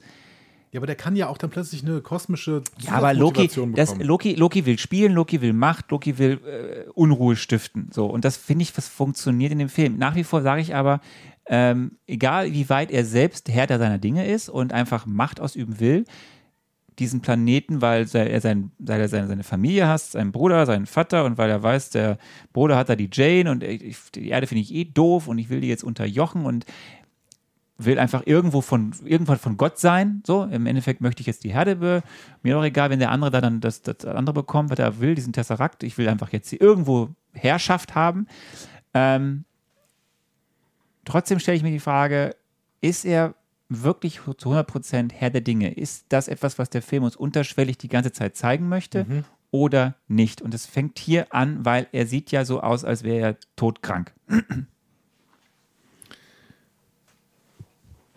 Ich sag da jetzt gleich nach der äh, nach, nach Frage 2 noch was dazu. Ich habe hier stehen, wie findest du den Auftakt? Weiß ich nicht. Ich finde, das ist noch nicht der Auftakt. Der Auftakt ist der gesamte erste Teil und darüber müssen wir dann, äh, Okay. finde ich, zusammenreden. Weil jetzt gerade, natürlich, diese ersten Szenen, die funktionieren noch ganz gut, aber da ist ja im Prinzip überhaupt nichts erzählt. Also da ist, da, Naja, du weißt jetzt, Tesseract, wichtig, haben sie was versucht mitzumachen. Du hörst was von Phase 2, was später wichtig ja, wird. das ist ein Cold Open quasi. Es ist ein ein Cold Open, du, krieg, der, du kriegst den äh, Antagonisten äh, präsentiert, den, der uns jetzt die ganze Zeit begleiten wird, neben denen, die da im Hintergrund noch sind. Der polt ein paar Leute um. Wir sehen, dass es jetzt mit, mit, äh, mit Shield neben Coulson und Fury noch eine dritte wichtige Person gibt, nämlich äh, Maria Hill. Und wir wissen, es gibt neben dem Tesserakten ein anderes Ding, was sehr mächtig ist, nämlich dieses Zepter mit diesem Gedankenstein drin. Okay. Äh, und das ist der Auftakt, ja. Also ist das, ja, also als Und alles fliegt in die Luft. Den Auftakt, genau, den Auftakt schlucke ich, weil es ist so ein bisschen James Bond-Auftakt tatsächlich. Ne? Also so, ähm, wir haben irgendwas, was noch später Auswirkungen haben wird. Ähm, am Ende fliegt alles in die Luft und ähm, genau, also wir haben so ein bisschen, hier werden die Steine gesetzt, so. Ja. Ne? Das, das, äh, das kapiere ich schon. Ne? Also wir wird quasi ein Schachspiel vorbereitet und dieses Schachspiel muss jetzt im ersten Teil beginnen und dann äh, müssen wir über diesen ersten Teil reden. Das ist Spiel doch mal ab. viel größeres Thema irgendwie für mich. Ja, genau. Dieser erste Teil, äh, da war deine Frage, was passiert im ersten Teil und wie kommen die denn alle so zusammen? Ne? Hast du mir, glaube ich, als Frage gestellt. Und dann spiele ich das jetzt mal ab. Ähm, ich erinnere mich nicht mehr, was ich gesagt habe, aber du wirst mir nachher vielleicht nochmal sagen, was ich da gesagt habe. Es gibt ja so Helden-Zusammenstellungsszenen in relativ vielen Filmen. Diese Rekrutierungsszenen. Wir kennen sie zum Beispiel aus Ocean's Eleven. Oder wir kennen sie auch aus der wunderbaren spanischen Serie Casa del Papel, ne, äh, Haus des Geldes. Ne? Da werden auch die Leute so zusammengerufen und dann irgendwie in ein Camp gesteckt und da müssen die dann trainieren. Und ich glaube, genau das passiert im ersten Film, dass quasi die Avengers zusammengestellt werden, miteinander bekannt gemacht werden müssen. Und vor allen Dingen wird dann noch geklärt, ob Iron Man jetzt mitspielen darf oder nicht, weil er ist ja nur Berater. Der neue Hulk. Bruce Banner wird halt vor allen Dingen eingeführt und da wird gesagt, der kann jetzt seine Dings ein bisschen besser kontrollieren. Ja, du bist ja sehr allgemein, ne? Du sagst ja einfach nur, die, die werden zusammengeführt. Mehr sagst du ja nicht. So. es Ja. ist, äh, das ist so bemüht, aber falsch. Ja, also die werden, genau, also ich habe ja, ich habe schon gedacht, die Avengers wären schon weiter nach dem ersten Teil. Ähm, aber ich konnte mir nicht so richtig vorstellen, wie die denn zusammengeführt werden. Deswegen hatte ich so Probleme, diese äh, Frage zu beantworten. Turns out, Joss Whedon auch. Und auch die Schreiber dieses Films hatten ein großes Das ist Problem. Joss Whedon. Joss Whedon ist Genau, der Schreiber dieses genau. Films. Also alle, alle Schreiber, die daran beteiligt waren, hatten große Probleme, da irgendwie diese Fäden zusammenzubinden. Wieso? Dieser erste Teil ist völlig wirr. Da wird hin und her gesprungen und dann wird. Weißt du, was das Problem dieses ersten Teils ist? Wenn ich jetzt mal. Ähm, wenn ich, wenn ich eine Lösung finden sollte, dann hätte ich die einfache Lösung genommen. Ich hätte mir nämlich einen Protagonisten für diesen Film besorgt. Ich hätte mir einen, einen Typen besorgt, keine Ahnung, ob es jetzt Iron Man ist oder Thor oder am besten noch Captain America, äh, aus dessen Perspektive das so ein bisschen erzählt wird, wie denn alle da zusammenkommen. Und dann kriegt der halt nochmal eine Unterweisung oder sowas. Joss Whedon versucht hier einerseits diesen Film als eigenständigen Film zu basteln. Das heißt, da sind immer wieder irgendwelche Zusammenschnitte von alten Filmen drin, so. Und auf der anderen Seite versucht er aber trotzdem viel zu berücksichtigen, was in den Filmen vorher erzählt worden ist und dann irgendwie ähm, die nochmal aus ihrer persönlichen Lage herauszuziehen, in der sie am Ende ihres eigenen Films jeweils waren. Aber das ist doch genial. Das funktioniert null. Das funktioniert perfekt. 0,0. Ich fand es so chaotisch, dass ich irgendwie gedacht habe, das kann nicht euer Ernst sein, dass ihr das, dass ihr das hier in einen super Blockbuster reinbaut. Das ist ein so schlechter Anfang, diese, dieser erste Teil. Auch Loki, was macht Loki denn da? Erst wird er plötzlich, erst ist er der Superheld, der sowieso unankratzbar ist, weil er der Gott ist. Dann wird er plötzlich festgenommen in irgendeinem ganz Ja, Moment, du Ding. springst, du springst aber jetzt ganz, ganz, ganz. Also, Ja, er, erklär's von mir aus in, in Ruhe, aber ich fand's fürchterlich. Ich habe diesen Film abgebrochen nach diesem ersten Teil, weil ich es so schlimm fand. Ich fand's alles so chaotisch. Das war so, als ob man mir, keine Ahnung, so ähm, äh, Teile eines Comics äh, von, von verschiedenen Comics hinlegt und sagt so, ja, guck mal, also da steht alles drin, was du für den ersten Teil wissen musst. also. Inter- Also, ich bin, ich bin schockiert. Ja, Schockiert. Sehr schockiert. Nein, ich, ich verstehe den Punkt und ich, das ist ja das, das Problem, was ähm, so Drehbuchschreiber haben, Autorinnen oder Autoren, egal, wenn sie so einen Ensemblefilm machen, der auf etwas früherem fußt. Wie nimmst du die mit, die vielleicht die Filme vorher nicht gesehen haben? ja. Und wie vergraulst du nicht die, die alle Filme vorher gesehen Genau, haben? das Problem verstehe ich total. Das Problem verstehe ich total. Und das ist ein äh, super. Und ich finde, sie haben sie halt gut gelöst. Sie führen jetzt in diesen verschiedenen Szenen nach und nach die einzelnen Charaktere ein. In, und, das, und ich finde, das gelingt denen ja. Es sind eine Menge Leute, die in diesem Film vorkommen. Und ich finde, das ist das große Plus dieses Films. Sie haben ja für jeden dann nicht viel Zeit. So, und sie müssen aber die Charaktere dann ja mit prägnanten, manchmal nur One-Linern, aber prägnanten Statements oder Szenen so charakterisieren, dass du ver verstehst, was sie unterschiedlich macht.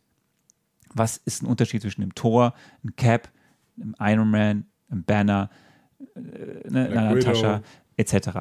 Und ich finde, das ist ein großes Plus, was dem Film im Mittelteil vor allem, aber auch in dem ersten Teil gelingt, weil sie sie eben in Situationen zeigen oder heranführen, wo sie bestimmte Fähigkeiten oder Charakterzüge zeigen können. Du hast die coole Black Widow, die Leute manipulieren kann, die aber auch gut zuschlagen kann. Szene in Russland. Du hast im Hintergrund, so, du hast äh, den, den, den Hulk, der jetzt hier neu eingeführt wird, komplett neu eingeführt wird im Endeffekt, wo nur ein bisschen auf seine Origin aus dem Incredible Hulk geht, aber du, hast, du siehst zum ersten Mal Mark Ruffalo, du weißt, okay, kriegst ihn mit, Shield hat den weiter beobachtet, aber in Ruhe gelassen, jetzt brauchen sie ihn aber, also hast du diese Szene zwischen Black Widow und Hulk. Ähm, du kriegst mit, dass Fury irgendwie was versucht jetzt zu deichseln, dass er seine Avengers da bekommt, weiß aber auch eigentlich, dass der, dieser Charakter-Arc für macht sein Ding. Und er glaubt eher an das Gute, als dass er jetzt Waffen, diese Phase 2, wie später rauskommt, was der Sicherheitsrat eigentlich will, diese Szene. Ähm, du siehst, wie sich Steve Rogers jetzt arrangiert mit seiner Zeit. Disclaimer, hier gab es Deleted Scenes. Es gab das, was wir in einem anderen Film mit Steve Rogers sehen werden, was für diesen Film schon produziert wurde, was da verwendet wird. Es gab noch wesentlich mehr Szenen, wo er struggelt mit der Welt, in der er jetzt lebt. Ist in diesem Film rausgeschnitten worden. Aufgrund der Länge. Ähm, du hast, und dann hast du Tony, den Playboy in seinem neuen Stark Tower, den er da baut, mit dem Arc Reactor, der jetzt selbst Energie-Dings ist, so als Pepper. Und da kommt dann Coles nochmal hin. Das, was du beschreibst, dieses Zusammenhängende, ist doch gerade Shield. Nick und Colson vor allem, die das quasi alles zusammenhalten, die Leute zusammenführen wollen und dann irgendwie zum Helicarrier bringen. Und das Schöne an diesen Szenen ist, es gibt, es, ja, es ist eine Aneinanderreihung von kleinen Elementen, die, wie, es ist wie, wie so ein Episodenfilm. Dieser erste Teil ist ein Episodenfilm. Es sind kleine Szenen, die zusammengeschnitten sind, ähm, die aber, finde ich, so, so schöne Momente haben. Fanboy Colson, wie er zum ersten Mal auf Cap trifft. Black Widow, wie sie zum ersten Mal auf, auf den sehr, sehr, sehr misstrauischen Bruce Banner trifft. Nick, der versucht, seine Avengers-Initiative an den Start zu kriegen. Du hast diese, diese, diese Szene, wo, wo, wo Nick Fury auf, auf äh, Steve Rogers trifft und sagt, die Welt ist noch verrückter als damals und er sagt, das glaube ich nicht. Wetten wir mal 10 Bucks drauf, also 10 Dollar und dann er später, steht er später auf dem Helicarrier und äh, wir alle mal reißen die Augen auf, weil das Ding auf einmal in die Luft fliegt und auch unsichtbar wird und er gibt ihm die 10 Bucks. Das sind diese, das sind diese schönen Charakterszenen, die einfach in kurzen Momenten diese einzelnen Helden in 40, 50 Minuten Screentime versuchen, für alle greifbar zu machen und auch die Unterschiede rauszuzeigen, was das für Leute sind. Und erst dann funktioniert ja auch das Weitere, was in dem Film passiert. Ich habe mir in diesem Moment tatsächlich gewünscht, ähm, dass Avengers kein Film ist, sondern eine Serie. Zehn Folgen. so. Und in den ersten fünf Folgen wird von mir aus dann irgendwie äh, jeweils nochmal erzählt, wie denn im Endeffekt die Schachfigur Captain America in die aufs Avengers Schachbrett kommt und wie dann nochmal, also Es gab ja den Film. Ja, aber das, was hier am Anfang dieses Films erzählt wird, ist Es ist ein bisschen komprimiert, das, was wir in anderen Filmen gesehen haben, aber eben dann noch mit ein bisschen mehr. Ich fand's, ich fand's echt fürchterlich. Okay, Das interessant. Richtig, Ich- richtig schlimm. ich, ich habe mich sehr gefreut, die einfach die Charaktere, die Figuren zu sehen und immer weiter, also in diesen ersten 40, 50 Minuten auch immer weiter dann ähm, Aber zusammen, also wie ich sie muss auch sagen, mein, mein, mein größtes Problem ist nicht, sind nicht die Zusammenführungen der Charaktere, sondern mein Problem ist diese übergreifende Handlung, durch die die alle zusammengeführt werden wollen, weil ich Loki nicht raffe. Ich check nicht, was Loki ist. Also ich, das checke ich übrigens bis zum Ende des Films nicht. Und ich finde auch, dass der Film das selber kommentiert übrigens, dass, dass man nicht checkt, was Loki ist. Ähm, was, was kann Loki? Wie stark ist Loki? Niemand weiß es. Und ich finde, dass sie am Ende darüber einen Witz machen. Weil dann steht Loki nämlich im Stark Tower, um damit zum Ende zu greifen. Du wirst ja gleich noch die Geschichte dahin erzählen.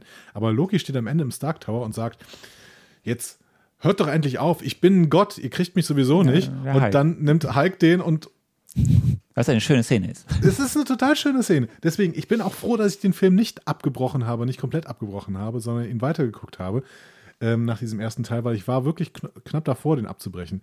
Ähm, dazu später mehr, warum ich da froh bin, dass ich es nicht gemacht habe. So. Aber ähm, Loki ist ein Riesenproblem für diesen Film.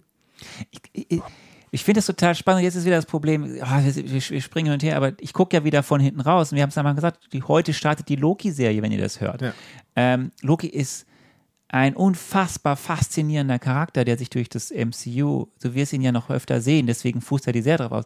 Und auch in diesem Film werden Versatzstücke gesetzt, die Loki, die, die, die für, das- für das MCU wichtig machen. Aber klar, ich gucke wieder von hinten drauf. Ja. Du siehst den Film hier alleinstehend. Und checkst nicht, wie sich Loki einsperren lässt. Also warum kann man den einsperren? Das check ich nicht. Check ich einfach nicht. Die sperren den ein und sagen, hey, das ist ein spezielles Gefängnis für, eigentlich für Hulk gemacht, ne? Aber da lässt sich jetzt Loki einsperren und der bleibt da einfach drin. Und ich so, warum? Loki hat doch gezeigt, dass er offensichtlich auch an mehreren Orten sein kann. Naja, sie haben ihn seinen Tesseract, äh, sie haben, er hat den Tesseract nicht, um sich zu teleportieren. So. Er hat auch nicht Odin, der ihm, was ja kurz angedeutet wird, hilft, das Tor überhaupt Aber er macht das doch nachher ohne Tesseract, als er Coulson tötet. Das ist aber ja anscheinend eine. Ich kann es dir, ja, das ist Suspension of Disbelief. Das muss man nehmen. Das muss man nehmen, wie es kommt.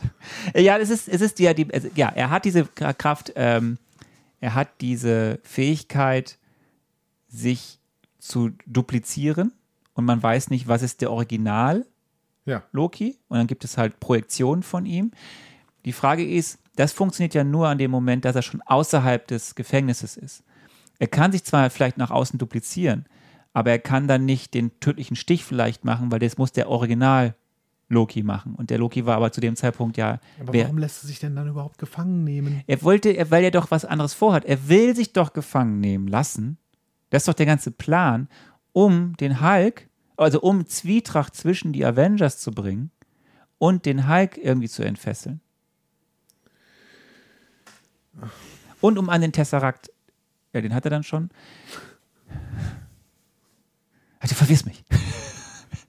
Du verwirrst mich. Ich finde Loki eine so komische Figur. Also nochmal, es ist überhaupt nicht, dass er schlecht gespielt ist. Im Gegenteil, Tom Hiddleston spielt dieses Ding super.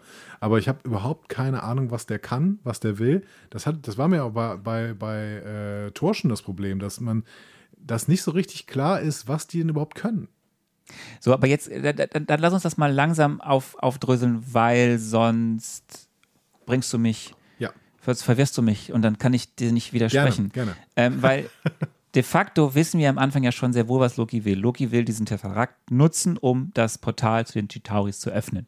Ja, aber das ist ja nicht die Motivation. Die Motivation, also warum will er denn das Portal schon zu den Chitauri öffnen? Damit die Erde unterjocht werden kann. Ja, und warum? Damit er der Herrscher der Erde wird. Und warum? Weil er das will. Ja. Also, weil er Freiheit hasst und weil er böse ist. Ja. Und weil wir wissen, dass er eine schwere Kindheit hatte. Welcome to Johann Weil, Schmidt. wie, wie auch gesagt wurde, er ist ein Adoptiv, ist adoptiert oder so, sagt doch irgendwann Thor, ist halt eine schwere Kindheit. Und, und, ähm, und weil wir nach wie vor nicht wissen, ob er nicht eben durch Thanos, durch den Gedankenstand selbst die ganze Zeit unter den Fittichen einer fremden Macht steht. Ja, nochmal, aber das ist jetzt ein Wissen, was du aus den späteren Filmen nimmst, das kann ich nicht haben und das mu muss ich aber haben, um diesen Film dann irgendwie. das hat nichts mit dem Film zu tun. Das habe ich mich gefragt, als ich den Film einmal gesehen habe. Nichtsdestotrotz gehen wir jetzt mal von, der, Ja, von, der, weiter, von den gehen Plot weiter. Points, Ja. warum er jetzt das macht, was er macht. Er will das Portal öffnen, er braucht dafür Iridium. Dieses Iridium ist anscheinend in einer Forschungsbase in Stuttgart und der Mensch, der diese Tür öffnen kann, ist da gerade in der Oper. So, und deswegen geht Hawkeye in äh, dieses Forschungseinrichtung und Loki macht kurz, kurz einen Prozess in der Oper in Stuttgart, die in Cleveland nachgebaut wurde. Ich finde es übrigens total schön, dass sie äh, Stuttgart in, äh, in das Skript geschrieben hat und die alle versuchen, auf Englisch Stuttgart auszusprechen. Stuttgart! ja, Stuttgart, Germany. Äh, Stuttgart, Germany, wo die Polizeiautos, wie wir wissen, äh, grün sind und gelbes Licht haben. Ich glaube, 2012 waren die also schon blau und hatten auch da nie gelbes Mhm. Ja, nein, Licht. nein, nicht. Und auch der Königsplatz in Stuttgart sieht, wenn man den Königsplatz in Stuttgart kennt, anders aus. Stuttgart ist übrigens eine ziemlich hässliche Stadt. Ja. Insgesamt. Im Film eigentlich schöner. Liebe Grüße, liebe, liebe Grüße an Stuttgart. Film eigentlich schöner. ähm, aber das stimmt nicht, die, das Drumherum in Stuttgart ist toll. Das Drumherum ist super, aber die Stadt selber ist halt kacke. Die Stadt ist ein bisschen eingeengt auch, wegen den Hügeln drumherum. Ja, und aber alles so und so. geleckt da drin und irgendwie, äh, das Ja, ganz- schön, dass wir gerade alle Fans, die wir haben, in Stuttgart vergraulen. De facto möchte aber Loki halt äh, bringt. Schwaben, die hören uns ja. nicht. Gott. Na, hört uns bitte zu weiter. Ich muss ja immer hier der ausgleichende, das ausgleichende Element sein. Ähm, genau, Sei Lo der Tor zu dem Loki. Lo Loki äh, bringt diesen Menschen um, indem er das Auge, den Augapfel rausreißt äh, und will dann nochmal schnell dort ja schon mal seine erste Allmacht darstellen, die er dort ja auch tut. Und du hast recht, es ist, das, es ist dieses Hitler-Ding, was da ausgespielt wird. Er steht da auf dem Platz, äh, sagt Freiheit, wer braucht das schon? Ich möchte jetzt euer Herrscher sein äh, und ich werde euer Herrscher, weil ihr seid die Ameisen, ich bin der Stiefel. Ja. Und ähm, bis zu dem Zeitpunkt, und das ist ja der Grund, warum vorher die Leute, zu, die, die ersten Teile der Avengers-Truppe zusammengekommen sind. Jetzt sind sie ja auf dem Weg und wir sehen den ersten Auftritt von Cap gegen Loki. Und dann kommt der erste ikonische Auftritt von, also dann kommen ja, äh, Ich muss übrigens wirklich sagen, dieses Schild, was äh, Cap da hat, das ist echt Knaller. Also da hat, das war Howard Starks Meisterstück, dieses Ja. Schild. Schild ist toll, ne? Das Schild ist wirklich Dieses, gut. dieses Vibranium-Schild, das kann einiges. Das ist, ist, ist das Beste überhaupt. Vor allen Dingen hat es eine, später hat es auch dieselben Fähigkeiten wie äh, Thors Hammer. Das kommt doch einfach zurück. Das kommt, das kam im letzten Film auch schon zurück. Das Ja? Schild kommt immer zurück. Das. Schild, äh, das widersetzt sich jeglicher physikalischen Gesetzen. aber, aber ja, gut, aber sowas, sowas finde ich ja okay. Das ist ja ein Fantasy-Film. Ich, das, das mag ich. Also das Schild mag ich wirklich gern. Das, das Tolle, was aber jetzt passiert, ist nicht nur, also wo sie, na, vorher sind sie auf dem Helicarrier, sind irgendwie Banner und, und, und, und äh, Black Widow und, und äh, Steve der- der- der zusammengekommen. Flugzeugträger, der- der Flugzeug, der, der Helicarrier. Der heißt Helicarrier. Helicarrier. Ähm, und hier aber jetzt erst Loki gegen äh, äh, Captain America und dann Auftritt, mal wieder ein sehr dezenter Auftritt von Tony Stark als Iron Man. Ähm, und das ist halt jetzt das, was passiert im Film und was, wo das Fanherz höher schlägt, was aber auch wichtig ist, weil hier diese ganzen ersten Male, der erste Zusammentreffen von Cap und Mr. Stark, also Iron Man. Was von, und hier geht's los. Hier beginnt die komplette Geschichte, die ab jetzt bis zum letzten Film erzählt wird, zwischen Iron Man und Captain America. Mit allen, was in diesem Film an Höhen und Tiefen ist und was noch kommen will an Höhen und Tiefen. Und das werden so tolle Szenen jetzt. Und dann kommt danach Thor. Und wir haben, äh, wie, wie sagt Loki so schön, nee, wie sagt doch Shakespeare im Park. Was übrigens ein kleiner Querverweis ist auf Kenneth Branagh. Ja. Ähm, und die kloppen sich da, ähm, Und auf weil seinem bescheuerten Umhang. Ja, die kloppen sich da in äh, äh, irgendwo in einem Waldstück nahe Stuttgart, was weiß ich, wo das Waldstück ist, und in den Alpen. Sagen wir in, Aber das habe ich auch nicht gecheckt. Kannst du mir das nochmal erklären? Warum? was? Warum kämpfen die? Das ist, der, der Bus aber hätte einfach zugucken müssen. Also Thor möchte Ja, vielleicht Die ich kennen verpasst. sich ja. Erklär's Das ist das einfach. Ding. Du musst, das muss man ja wissen. Die kennen sich alle nicht. Sie wissen grob, also Thor weiß erstmal gar nichts. Thor ist Gottheit, der war mal kurz auf der Erde, kennt irgendwie Jane Foster und, und Selvig und Darcy und weiß, es gibt Cold Sun. so, das weiß er. Und weiß vielleicht ein bisschen was von Shield. Und sonst ist dem doch egal, dass da anscheinend irgendwie eine, eine Blechbüchse rumfliegt und ein Mann in einem komischen Kostüm. So, und dann, äh, die haben jetzt irgendwie Loki, weil die den festnehmen wollen, damit er nicht die Erde. Und der denkt sich nur so: Alter, die haben meinen Bruder, der Bruder macht Scheiße. Ich wurde von meinem Vater geschickt, ihn zurückzuholen nach Asgard mit dem Tesserakt. Und hier ist eine, eine komische Truppe an Menschen, die will ihn jetzt irgendwo anders hinbringen. Ich bin Gott, ihr habt mir überhaupt nichts zu sagen. Gleiches Ding, was übrigens am Ende Loki im Stark Tower sagt. Und dann nimmt der Loki und geht weg. Und dann denkt sich Stark so: Alter, mein Job ist, den da hinten hinzubringen, auf den Helicarrier. Und ich habe einen Plan, ich hole ihn jetzt zurück. Und dann denkt sich Cap, hey, ich bin Cap, ich muss da helfen. So, Okay, und deswegen greifen die mehr äh, Tor an. Weil das habe ich mich jetzt nämlich noch gefragt. Also Tor hätte eine Motivation, um die beiden anzugreifen, aber ich habe mich die ganze Zeit gefragt, was ist denn die Motivation, dass die beiden ja, weil der, Thor die haben angreifen? Loki und den Tesserakt Ja, okay. Hm? Ja. damit auch. Ja, und, ja, kauf ich. Gut. und, und dann ich- gibt es diese, diese, diese, diese wirklich ja sehr schön inszenierte und auch sehr, schon sehr lustige, aber auch sehr spektakuläre Szene im Wald, im Mhm. dunklen Wald und mit dem Ende, was auch an, äh, für, für Leute, die das MCU schon kennen, ähm, aber hier auch zum ersten Mal gezeigt wird, was passiert eigentlich, wenn Thor mit seinem Hammer auf das Schild von Cap haut? Passiert was. Ja. So, das wissen wir jetzt. Und das ist gut zu wissen, dass da was passiert, Ja. weil es wird noch einige ikonische Szenen geben, wo genau Ja. das passiert. Das, genau, es gab aber auch in diesem Film, glaube ich, schon eine später in dem Kampf äh, in New York, ne, wo ähm, Thor plötzlich auf das Schild haut und damit hauen sie mehrere von diesen äh, äh, komischen Chitauri-Dingern Ja. da um. Das fand ich auch sehr, sehr schön. Ja. So, und aber das, das ist doch, das ist der Grund, warum ich diesen ersten Teil so schön finde. Man kann das schwierig finden, dass das vielleicht so episodenhaft ist oder, oder, oder was du sagst, dass das das nochmal sein. Diese Momente, wie diese äh, alles ersten Male, wie es jetzt auch gleich weitergeht, also, weil der, der, jetzt ist ja quasi der erste Teil nach diesem Showdown ähm, durch. Jetzt kommen wir ja zum zweiten Teil. Jetzt sind alle auf dem Helicarrier. Loki hat Ja, das da hat, ja, Loki hat das erreicht, was er will. Ähm, wir haben alle vereint auf dem Helicarrier, die ganze Avengers-Truppe da und Bruce Banner. Und er lässt jetzt erstmal weiter geschehen, was da so wie passiert. ja. Und jetzt ist der Moment, wo du, glaube ich, erstmal. Ähm, Genau, dazu passt jetzt die zweite Frage, wo du mir erst gesagt hast, ja, hier zweiter Akt, ne? Und dann hast du mir im Endeffekt gesagt, wer kommt da mit wem nicht klar? Und das war so die Frage, die ich dann beantworten sollte. Ne? Ja. Das war so der Hinweis quasi. Ähm, genau. Ich weiß auch hier nicht mehr, was ich gesagt habe, aber ich spiele es einfach mal ab. Captain America möchte die Avengers zusammenhalten, weil er ist ein Saubermann und er kommt mit jedem klar.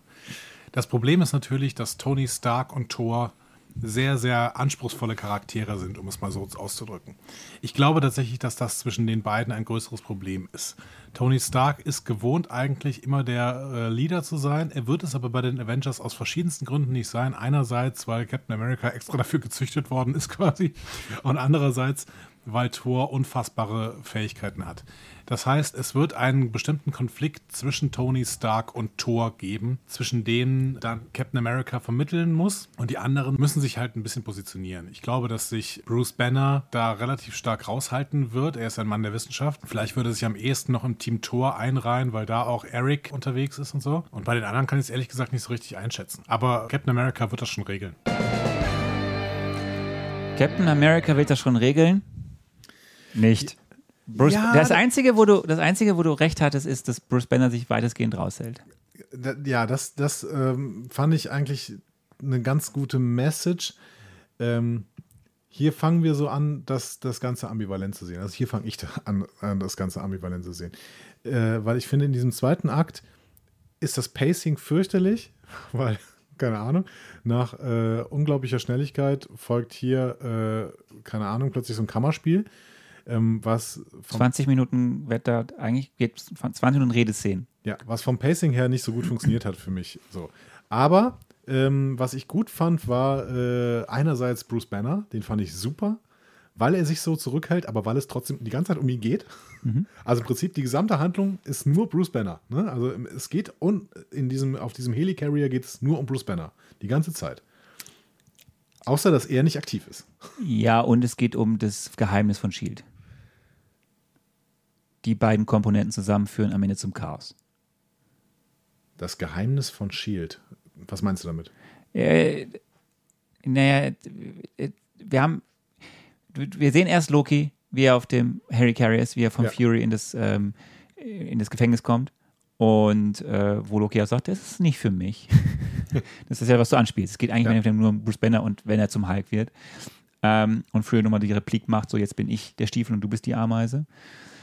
Ähm, und dann sehen wir zum ersten Mal, wie die Gang zusammen ist. Da noch eben, eben in dieser Kommandozentrale, da in diesem riesigen Schiff, Genau. wo sie da um den Rum Tisch sitzen und dann kommt nämlich Nick, äh, dann kommt, also neben denen, dass sie da schon sind, kommt dann noch Stark hinzu, äh, mit, mit einem typischen überheblichen Auftritt, der dann da irgendwie am Pult rumspielt und was weiß ich macht und jedem noch einen reinwirkt und Cap hat dann noch diesen Moment, wo er irgendwie Ist der Helicarrier eigentlich schon gestartet? Der ist schon die ganze Zeit in der Luft.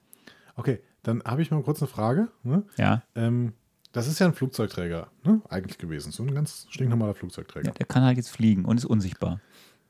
Dann haben sie kurzzeitig die Ahnung, also als da Bruce Banner und äh, Natascha, glaube ich, äh, stehen oben an Deck. Und da haben sie kurz die Ahnung, dass es vielleicht ein U-Boot ist.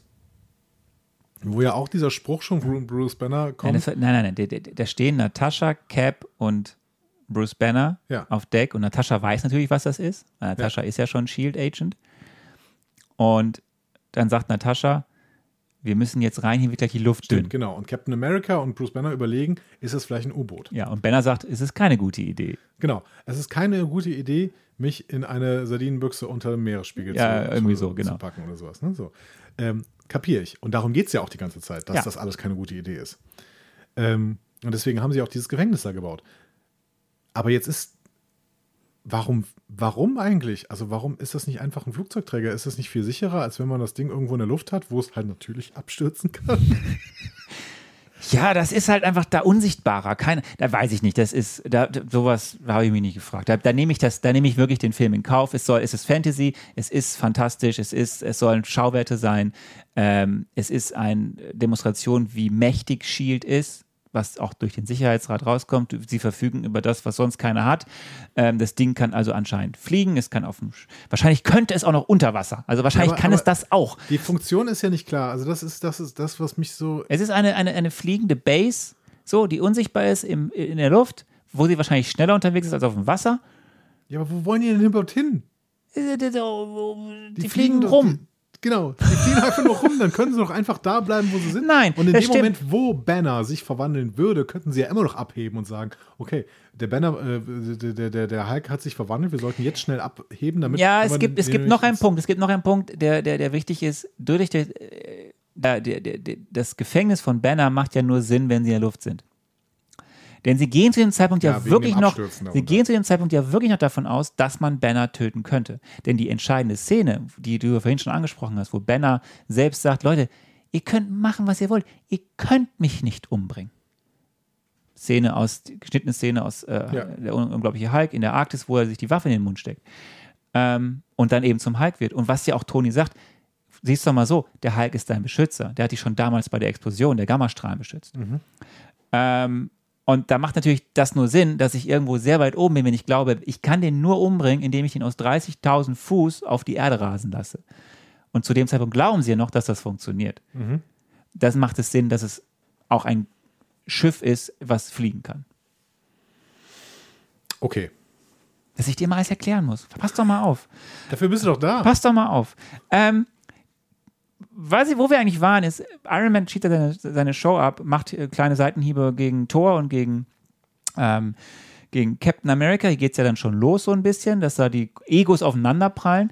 Aber das war nicht, was ich meine. Hier hat er ja diesen kleinen Chip, den er dann, das ist ja Jarvis in Chipform, den er dann irgendwo an eine Konsole pappt Ja. und quasi mal das ganze System hackt. Und das ist das, was ich meine. Es geht immer um Banner und dass sich Banner nicht zu, zu, zum Hulk verwandelt, weil dann haben sie ein Problem. Auf da. Aber es geht auch darum, was ist eigentlich das, das Geheimnis von Shield, was sie denen nicht erzählen. Das geht ja darum. Und dann kommt ja raus. Und das ist ja auch so ein schöner Charaktermoment wieder, Was kommt raus? dass es um Waffenerstellung durch den Tesseract ging. Und nicht nur um Energie.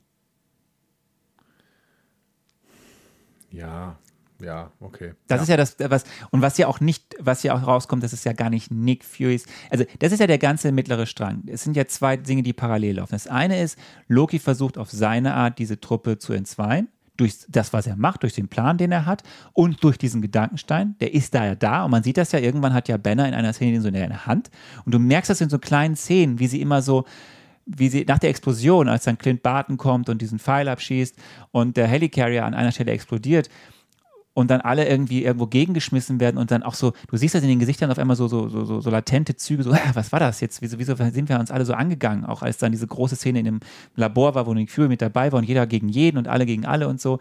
Also da, das, was Loki erreichen wollte, Zwietracht sehen und mithilfe des Gedankensteins vielleicht auch da noch mehr Zwietracht sehen, hat funktioniert bis zu dem Zeitpunkt. Ach, das sollte das heißen? Ja. Ich dachte, die haben sich einfach nur gezofft und Banner wäre der Einzige, der Ruhe behalten hat, weil er so gut darin ist, Ruhe zu behalten. Das wird ein Grund gewesen sein, aber das war ein, ein es, es sollte ein, ein Plotpoint sein. So, und der andere Plotpoint ist aber. Das ist mir übrigens nicht klar. Das ist mir null Ja, deswegen hast du ja mich, dass ich das erzähle, äh, weil du anscheinend jemanden brauchst, der dich in die Hand nimmt, Ist euch, damit das, du. ist euch das draußen das klar geworden, dass Loki da offensichtlich mit den Gedankensteinen die äh, alle äh, beeinflusst hat? Der, der Loki beeinflusst auf zwei Dinge: durch den Gedankenstein und durch den, so eh durch den Plan, im Endeffekt den Hulk zu entfesseln, weil er Zwietracht zwischen diesen Leuten sehen will. Und wenn man Loki übrigens einen Maulkorb anlegt, dann kann er das nicht mehr. Hat den Gedankenstein zu dem Zeitpunkt nicht mehr gehabt.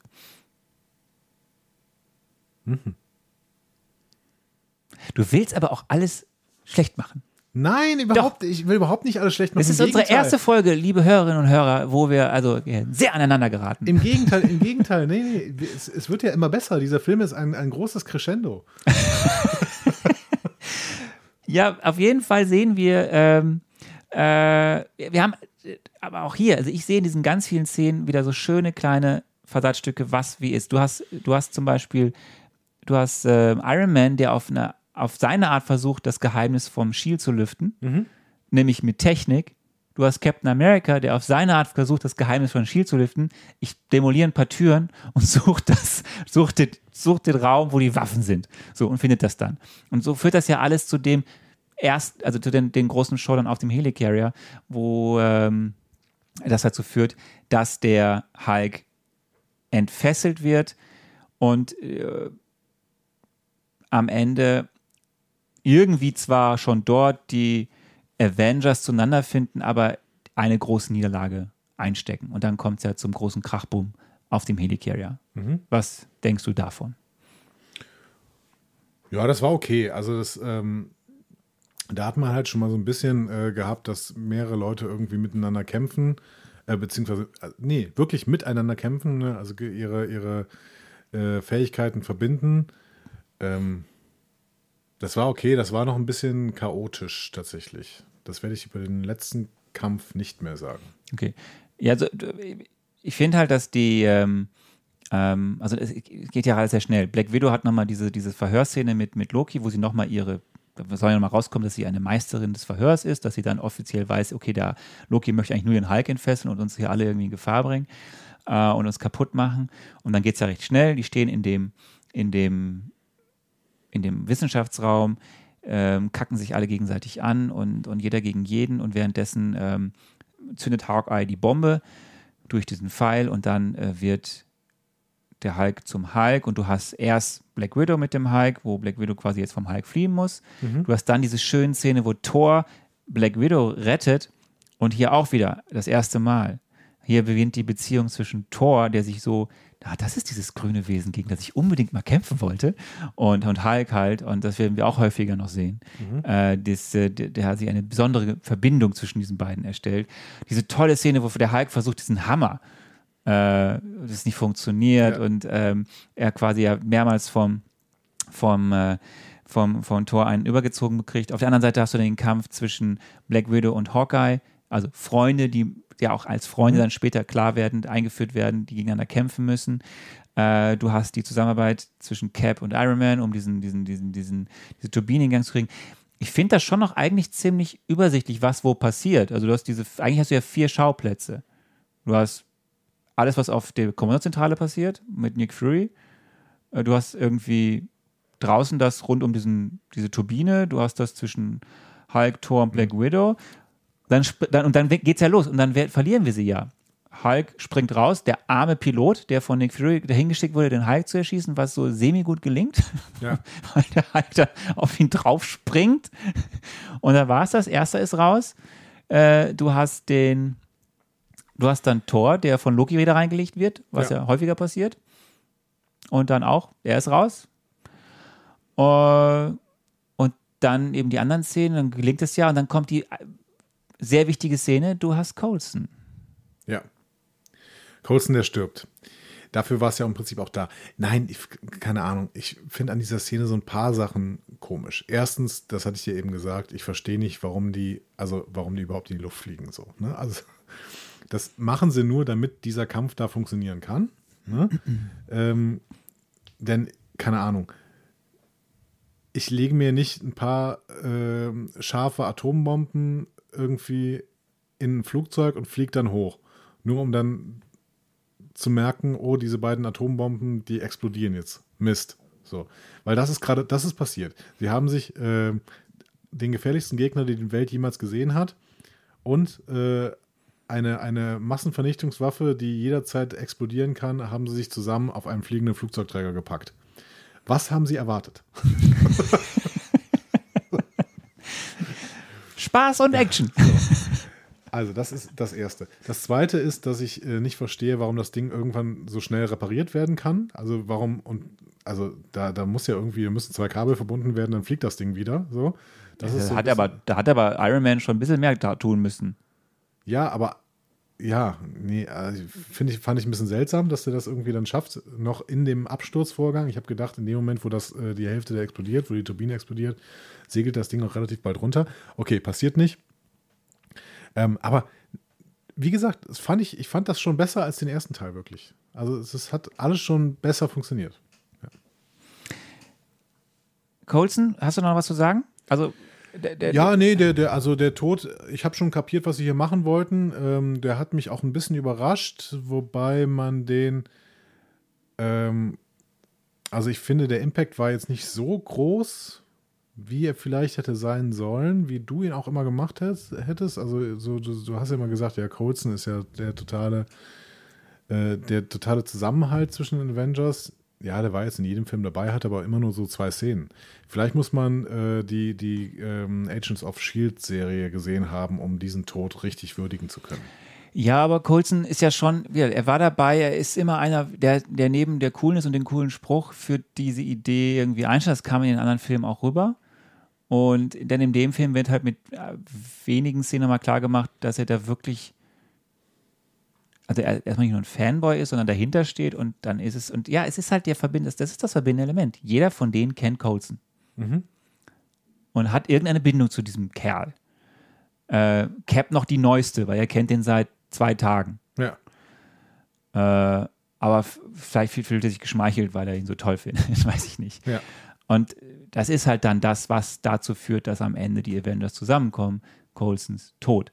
Nachdem sie erstmal jetzt weit verstreut irgendwo sind. Nämlich der Kollege Hulk ist irgendwo in ein Industriegelände reingebrochen Mhm. und wird gefunden von, hast du den Cameo erkannt? Äh, also ich kenne den Typen, du hast tatsächlich eben von Friends gesprochen, er spielt den Nachbar bei Friends. Ähm, ich weiß nicht, wen er sonst so spielt. Das ist der Schiffstechniker aus Alien. Ah ja, okay. Und deswegen sagt er auch, ob er ein Alien ist. Fragt er ihn halt auch. Ah, okay. Ja, witzig. Also, äh, Alien, Alien habe ich nicht so dem Schirm tatsächlich. Hulk liegt da irgendwie so. Auch hier übrigens äh, einiges dem, äh, einiges den, dem, dem Schnitt zum Opfer gefallen. Auch hier gibt es einige Deleted Scenes. Da gibt es noch ein bisschen mehr, wie eben dieser äh, Harry Dean Stanton heißt der Schauspieler, äh, wie er mit Hulk da interagiert oder mit Bruce Banner. Ähm, das, und dann gibt er ihm auch dieses Motorrad. Also man fragt sich ja, wieso kommt Bruce Banner mit einem klapprigen Motorrad später in New York an. Das hat er natürlich von ihm. Okay. Ähm, das ist dem Schnitt zum Opfer gefallen. Wir sehen Thor, wie er in, ziemlich lediert ist für einen Gott. So, und muss erstmal ein bisschen sich recken und strecken, er seinen Hammer wieder in die Luft heben kann. Und äh, Und er ist sauer. es ist mächtig sauer, ist mächtig angepisst. Äh, wir sehen, wie sich Clint und Natascha zusammenraufen wieder äh, und Clint sehr struggelt, dass er fremdbestimmt war und wir wissen halt nun, wenn Mich Natascha übrigens null interessiert diese Szene. Aber ähm, ist, ja, das ist das, das ist das Einzige, was du von dem allen, was du das Einzige, was ich verstehen kann bisher. ich kann verstehen, also ich habe die Szene kapiert, aber sie hat mich nicht interessiert, Ja, sie weil zeigt, ich, weil sie ich soll- nicht kenne. sie, ja, sie soll dir das, was vorher schon gezeigt wird, dass Natascha ziemlich struggelt, dass ihr Freund, also f- wirklich nur Freund auf freundschaftlicher Basis, ein Kollege, ähm, äh, irgendwie da umgepolt wurde. Das soll einfach die Bindung zwischen den beiden zeigen, Ja, die auch weiter dann habe ich, thematisiert hab wird. ich gecheckt. Aber das, das, die, der Avenger, der am wenigsten bisher ausgearbeitet wurde in dem Film und auch wird in dem Film, ist natürlich Hawkeye.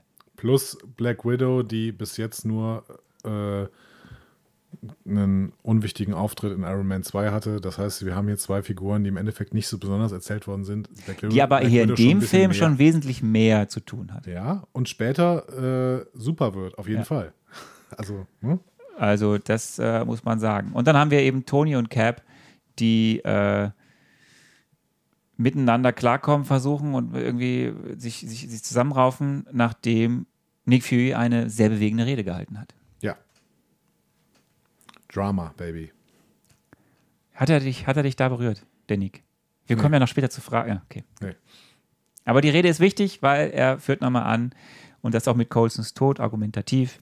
Äh, wir haben hier die Avengers und das war das Große, was wir wollten, vor allem Colson. Und äh, jetzt reißt euch mal zusammen, quasi. Und dann geht's nach New York. Die Helden filmen wieder zusammen. Und hier habe ich einen Filmfehler entdeckt. Aha. Cap fragt Natascha, können Sie einen von diesen Jets fliegen? Und dann sagt ja Hawkeye, ich kann das. Aber wer hat denn den Jet am Anfang des Films geflogen, als wir nach Stuttgart geflogen sind? Natascha. Ja. Warum fragt Cap dann das? Ach stimmt, da war er auch schon dabei, ne? Ja. Ah ja, das ist so ein Punkt. Ja, vielleicht ist es ein anderer Jet.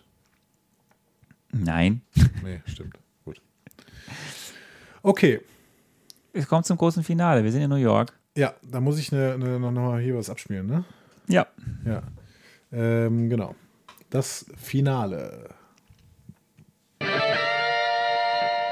Loki greift mit den Jotunen die Erde an, und zwar New York. Und unter anderem bedrohen sie natürlich auch den Stark Tower, wie wir im, auf dem Plakat gesehen haben. Und deswegen gehen wir davon aus, dass die Avengers auch daran wieder zusammengeführt werden, dass Tony Stark irgendwann sagt, okay, ich brauche halt hier ein Team und deswegen muss ich meine eigene Eitelkeit mal ein bisschen nach hinten stellen, damit irgendwie auch Stark Enterprise beschützt wird. Also New York und das Stark Imperium werden hier quasi bedroht. Das Stark Imperium so ein bisschen als Kollateralschaden, weil es tatsächlich darum ging, dass dieser Streit zwischen Loki und Thor im Endeffekt auf der Erde ausgetragen wird. Und das passiert im großen Finale, dass da große Schlacht ist zwischen den Jotunen und Loki auf der einen Seite und den Avengers auf der anderen Seite. Ja, mit der großen Schlacht hast du recht. Der Rest äh, nicht. Es war eine große Schlacht. Es war Loki im Endeffekt auch ein Stück weit gegen Thor. Also Ja, aber es die geht ja, es geht ja, die nicht um. Jotunen sind halt nicht dabei. Ja, es sind erstmal die Newton. Und es geht ja auch nicht um den Stark Tower per se. Es geht darum, dass. Der war Kollateralschaden. Äh, Kollateralschaden. Es geht darum, dass das, die Energiequelle hilft, den Tesseract zu benutzen, zusammenzubringen, um dann dieses Portal zu öffnen. Wie sind die eigentlich da oben drauf gekommen? Das ist einfach so passiert. Gut. Das ist egal. Habe ich mir überlegt, habe ich da wieder eine Szene verpasst, dass er plötzlich Eric mit diesem komischen, äh, komischen äh, Ja, aber das, das, das ist jetzt wirklich kein Problem. Du siehst, wie, wie, wie, wie Tony da anfliegt vor allen anderen. Der übrigens, das haben wir noch vergessen, das ist ja eine sehr schöne Szene, wo Cap und Tony in dem, in dem Raum stehen, wo Colson umgebracht wurde und wo eben dieses, dieses Gefängnis war. Und dann überlegt wird, wo möchte, wo möchte Loki jetzt hin? Und dann Tony eigentlich eine, so eine Charakteranalyse macht von Loki, die auf ihn selbst zutrifft. Er ist eine Diva. Ja. Das Ja, ja, ja, Loki, Loki äh, und äh, Iron Man sind im Prinzip eine Person. nur eben gut und böse. Ja, so richtig gut. Aber es, es ist eine andere Frage. ähm, nein, also dass da oben Eric so dieses, dieses Steampunk-Gerät aufbauen kann, das ist Quatsch, weil ähm, in einem hochtechnologisierten Tower hätte äh, Tony Stark sicherlich ein Sicherheitssystem, das verhindern würde, dass irgendwas auf seinem Dach passiert, was er nicht mitbekommt. Und ähm, Oder äh, Loki Pepper. hat alle umgedreht. Pepper war nicht da, wir wissen. Pepper saß in einem Flugzeug. dann Happy Hogan. Happy Hogan vielleicht umgedreht. Alle umgedreht. Alle umgedreht. Alle umgedreht. Ja. Ist Unsinn, ist aber nicht so schlimm. So. Ähm, ja. Aber dann beginnt's ja. Ja, aber erzähl du doch mal jetzt, wie du so diese, das, was jetzt eben passiert, so was, was die einzelnen, also was da jetzt alles passiert. Das hat dir anscheinend ja gefallen. Vielleicht nimmst damit jetzt du mal hier ein bisschen auch mal schöne Dinge sagst. Nein, mir hat das, mir hat das gefallen. Also im Endeffekt, ähm, der Plan war ja, der, es lag jetzt alles auf dem Tisch. So, ne? Der Plan war im Endeffekt ähm, von, von Loki, klar, ich mache hier dieses komische Wurmloch auf und durch dieses komische oder schwarze Loch oder was auch immer das sein soll, schwarzes Loch wäre es eigentlich nicht, ne? Aber Portal. Portal. So. Äh, das mache ich auf und durch, dadurch kommt dann meine Armee äh, da rein und äh, unterjocht die Erde. So. Und die Erde ist an diesem Punkt halt erstmal New York, weil da steht halt dieser Stark Tower mitten in Manhattan. So, und das funktioniert auch. Ähm, und dann kommen halt diese gigantischen Schildkröten und äh, Würmer? Für mich sah es aus wie eine Schildkröte. Okay. Und äh, lud dann immer diese, diese, ähm, diese Kämpfer ab und es gab eine riesige Schlacht. Ähm, klingt jetzt erstmal ziemlich äh, bescheuert. Wenn Michael Bay das inszeniert hätte, wäre es auch richtig bescheuert gewesen. Aber das hat Joss Whedon extrem gut hinbekommen. Nicht, weil da so tolle Frauenfiguren drin sind, wofür er immer gelobt wird. Also Black Widow ist auch gut inszeniert, auf jeden Fall. Pepper Potts aber nicht. Aber das ist eine andere Frage. So, was ich hier super finde, ist, dass tatsächlich, ähm, dass es so gut und nachvollziehbar inszeniert ist. Du hast immer so ein kleines Problem, das wird dann wieder von jemandem gelöst. So, Iron Man kriegt ein Problem, Iron Man löst das Problem. Thor kriegt ein Problem, Thor und Captain America lösen dieses Problem. So, ähm, die Black Widow sieht ein Problem, die Black Widow löst das. Und es ist dann nicht irgendwie total chaotisch inszeniert, sondern es ist ganz klar hintereinander. Die arbeiten halt gerade zusammen, um diese ganzen Nummern zu lösen. Tolle Szenen dabei. Ähm, hier- Welche? also, wir kommen gleich noch zum Triple M, deswegen erzähle ich diesen Triple M jetzt erstmal nicht, aber die ähm, eine super schöne Szene war, finde ich, die von Hawkeye tatsächlich. Äh, der bis jetzt einfach keine Rolle gespielt hat, aber jetzt plötzlich, als er dann wieder äh, normal ist, so, ähm, schie schießt er da irgendwie in alle Richtungen diese Pfeile und dann fällt er ja, lässt er oder lässt sich von diesem ähm, äh, Turm da fallen und schießt im Fallen irgendwie noch so, dass er dann gleichzeitig wieder hängen bleibt irgendwo. Das Ganze wurde in Slow-Mo gezeigt oder was. Fand ich richtig gut. Hat mir richtig gut gefallen. Es ist übrigens der erste, also auch natürlich Quatsch, aber der erste Actionfilm, wo wenigstens thematisiert wird, dass etwas zu Ende gehen kann. Also, weil, normalerweise in Actionfilmen können Leute ja immer schießen. Also Ja. sie schießen und schießen und schießen und es ist die, es, jeder, der mal, äh, ich hatte noch nie eine Waffe in der Hand, aber so ein Magazin ist halt irgendwann zu Ende. Und man müsste entweder das Magazin der Waffe tauschen, aber man kann nicht unendlich schießen. Ja, aber das ist auch, das ist in guten Actionfilmen wird das thematisiert. In Matrix zum Beispiel war es in der Endszene auch. Dann ballern die die ganze Zeit auf, äh, auf sich. Als das Magazin dann leer ist, schmeißen sie einfach die Waffen auf sich und dann springen sie aufeinander Okay, zu. aber hier auch irgendwann, auch wenn es sehr lang dauert, aber auch hier irgendwann, okay, ich habe keine Pfeile mehr, ich habe ein Problem. Ja. So, also es ist gut, dass es auch da dann irgendwann Ende ist. Das fand ich, das fand ich sehr schön. Ähm, ja, aber auch dann andere Szenen, die so schön sind. Ähm, bevor wir, also wir kommen ja gleich zum, ich weiß nicht, was dein Triple M ist, aber hm, die, die Sache mit, als Iron Man dann Loki trifft im Stark Tower, dieses, dieses Zwiegespräch zwischen den beiden. Wunderbar. So, und dann sehen wir, wie er da runterfällt und in seinen Mark 7 Anzug, also wir sehen ja immer neue Inkarnationen seines Iron Man Anzugs, der ihn dann umhüllt und dann geht der Kampf da weiter. Thor, Loki da oben auf dem Dach. Ähm, du hast diese, eben, auch am Anfang diesen Schrecken zu zeigen, diese imposanten Szenen, wo diese, diese, diese Massen an Chitauri-Kämpfern mit oder ohne den Schildkröten diese Straßenzüge in die Luft sprengen. Das sind echt wow. Ja. Alles bei Tag. Also wir haben nichts im Dunkeln, es ist hell. Ja, es Gott ist sei hell. Dank. Gott sei Dank. Geht Ähm, auch nur mit viel Kohle, aber Gott sei Dank, ja. und eben dann immer mehr, wie sie zusammenkommen und vielleicht, weil dann wird es ja richtig cool, machen wir jetzt mal den, äh, den Triple M. Machen wir einen Triple M, der äh, ist kurz und bündig und äh, ich spiele ihn gerade ab. Der Triple M ist natürlich der Moment, an dem die Avengers zum ersten Mal gemeinsam auftreten und ihre Fähigkeiten quasi zusammen in den Ring werfen. War es denn jetzt auch dein Triple M oder nicht? Was habe ich nochmal gesagt? Das ist ja die, wo die Avengers zum ersten Mal zusammenkommen. Ja, war er. Im Prinzip. Oder, oder ganz knapp davor, als ähm, Captain America ähm, zum ersten Mal sagt, dass äh, Banner sich verwandeln soll. Aber eigentlich, nein, eigentlich war es der Moment, wo die zum ersten Mal zusammenstehen und Captain America jedem eine Aufgabe zuweist. Das war ziemlich, ziemlich cool. Vor allen Dingen mit dem besten äh, Spruch, mit dem besten Spruch des Films. Auch die beste Szene hatte natürlich Hulk, beziehungsweise die beiden besten Szenen, aber der beste Spruch war tatsächlich, und du, Hulk, Smash. Smash. Hau drauf. Das, das hat mir sehr gut gefallen. Ja. Nein, es ist, äh, es gibt viele ikonische Szenen in, in diesem, in diesem, äh, in der Schlacht von New York. Ähm, auch schon davor, wie du sagst, äh, da an, an den Momenten, wo schon Captain America beginnt, die Führungsrolle zu haben. Erst nur mit Clint, Barton und, und Natascha, dann diese Szene mit der Polizei. So, sie machen das, das, das, das. Wieso soll ich Ihnen zuhören? Dann haut er mal ein paar kaputt. Ich höre Ihnen zu, wir machen das jetzt auch genauso. ähm, und ja, und dann, äh, wo Hulk, wo, wo, wo Bruce Banner sagt, ich bin immer wütend. Und Ja. dann zum, zum Hulk wird und den, diesen, diesen Wurm da, diesen. Ja, und das war, das war äh, auch ein schöner, das war tatsächlich mal ein schöner Charaktermoment, auch für Bruce Banner, Ja. weil das ganz klar, ganz viel über ihn aussagt. Ne? Der hat ein System gefunden, seine ständig vorhandene Wut nicht dazu führen zu lassen, dass sein Blut überkocht. Ja. Ne? Aber er ist immer wütend. Ja. So. Und dann der Moment, wo äh, sie stehen da in, in, dem, in, dem, in dem Kreis, diese Kamera fährt um sie rum, die Musik von äh, Alan Ja, Silvestri, war gut. War gut. das ist, und das ist das, wo alle drauf gewartet haben und was diesen Film ausmacht. Ich, das ist das MCU. Ja, aber das hätte, das hätte man wirklich ordentlich verkacken können. Ähm, haben sie aber nicht gemacht. Also das hat mir wirklich, diese, End, diese gesamte Kampfszene mit allem drum und dran, mit dem Ende und sowas, hat mir gut gefallen. Ja. Das ist der, der absolute Höhepunkt dieses Films und äh, da ist wenig, wirklich sehr, sehr wenig dran auszusetzen. Und auch wieder, aber ich würde sagen, es funktioniert auch so gut, weil du, das kannst du wieder dagegen sagen, ob es jetzt die Filme davor waren oder in diesem Film, auch hier werden ja dann wieder diese Unterschiedlichkeiten oder so ein paar Sachen, wie sie miteinander arbeiten, kommen ja hier zur Geltung. Damit du weißt, das, kann ja auch erst diese, auch diese Gags, die da ausgespielt werden. Auch die Szene, wo dann Thor und Hulk zusammen kämpfen und am Ende, als dann sie irgendwas zu Fall gebracht haben, dann nochmal äh, der Hulk den Thor so wegboxt.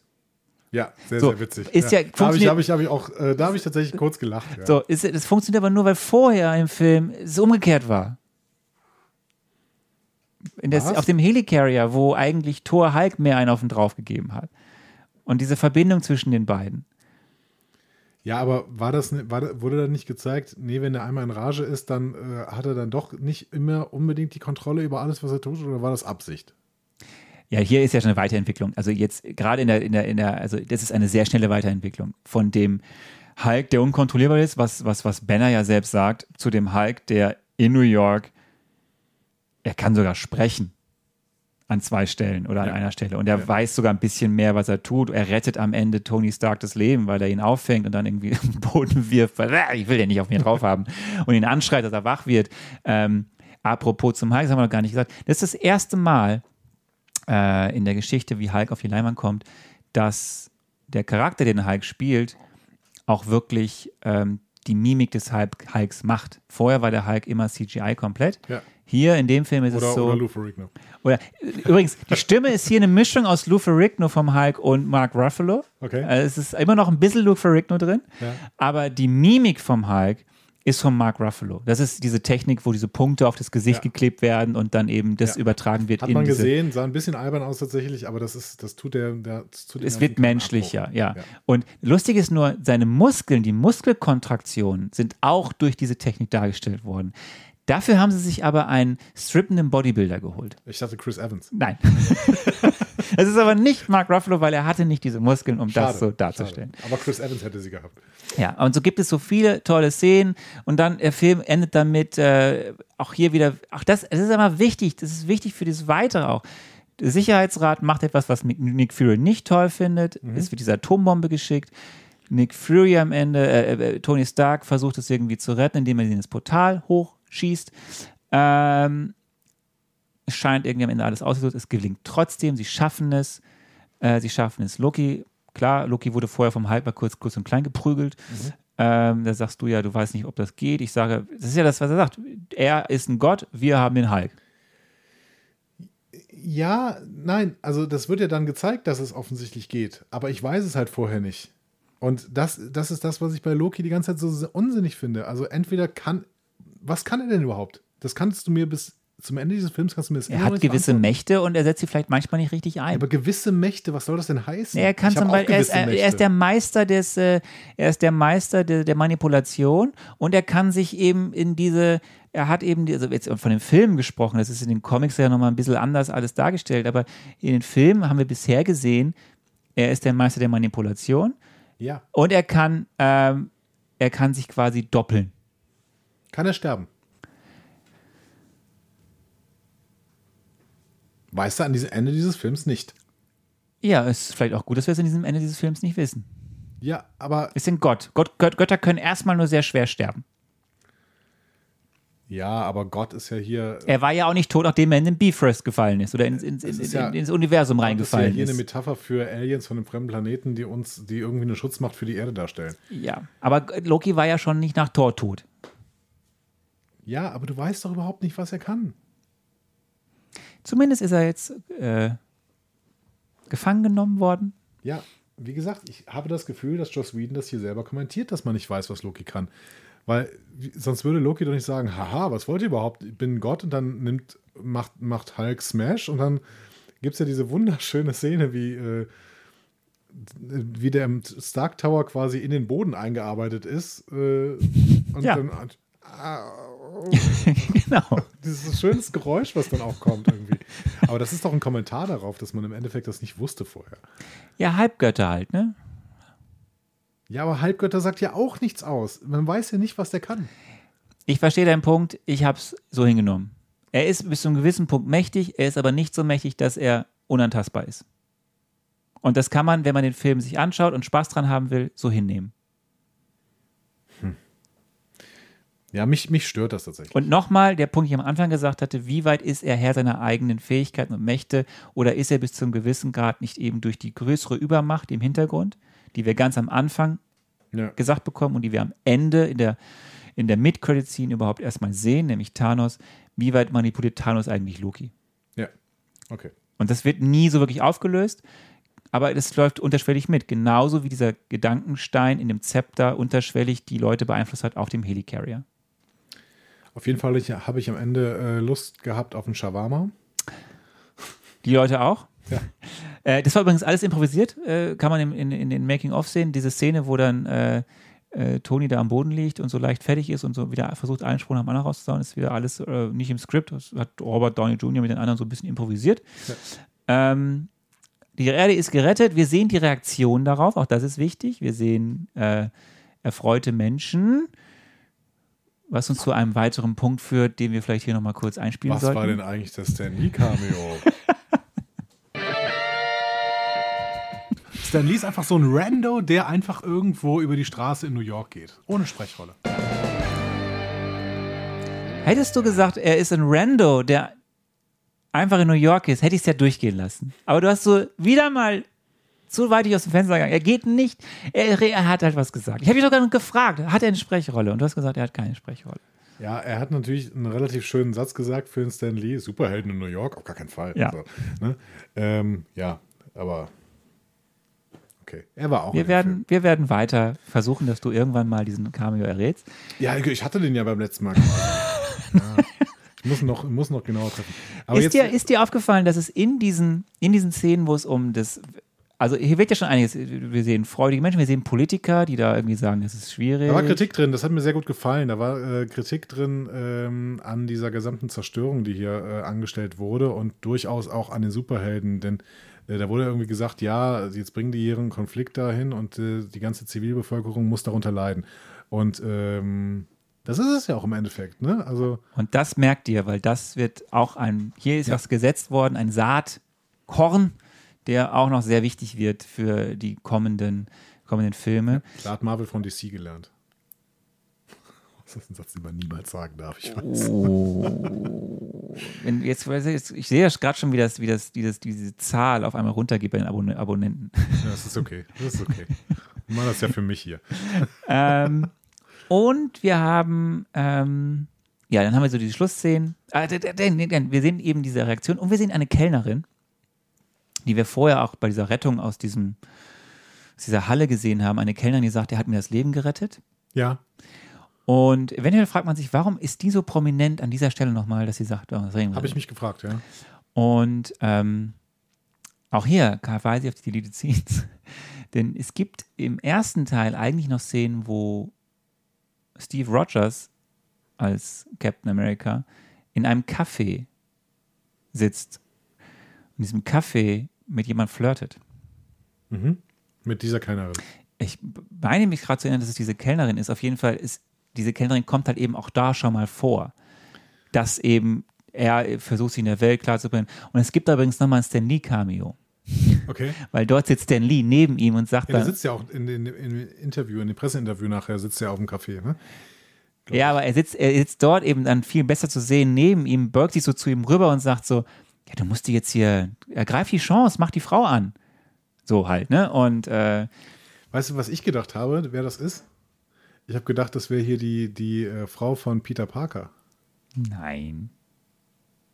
Ja, aber hätte doch sein können, dass die jetzt schon mal, das wäre doch so ein typisches ähm, MCU-Ding, dass man hier schon mal jemanden einführt, der später noch eine größere Rolle spielt. Kann ich jetzt hier verneinen, aber komplett. Ja. Okay. War auch New York, glaube ich. Ne? Ja, aber ähm, auf jeden Fall, jeder geht nun seinen Weg. Wir haben die Abschlussszenen mit den Avengers, äh, Thor und Loki mit Hilfe des Tesseracts gehen zurück nach Asgard. Das heißt, wir wissen jetzt, dass der Tesserakt Fliegen. fliegen.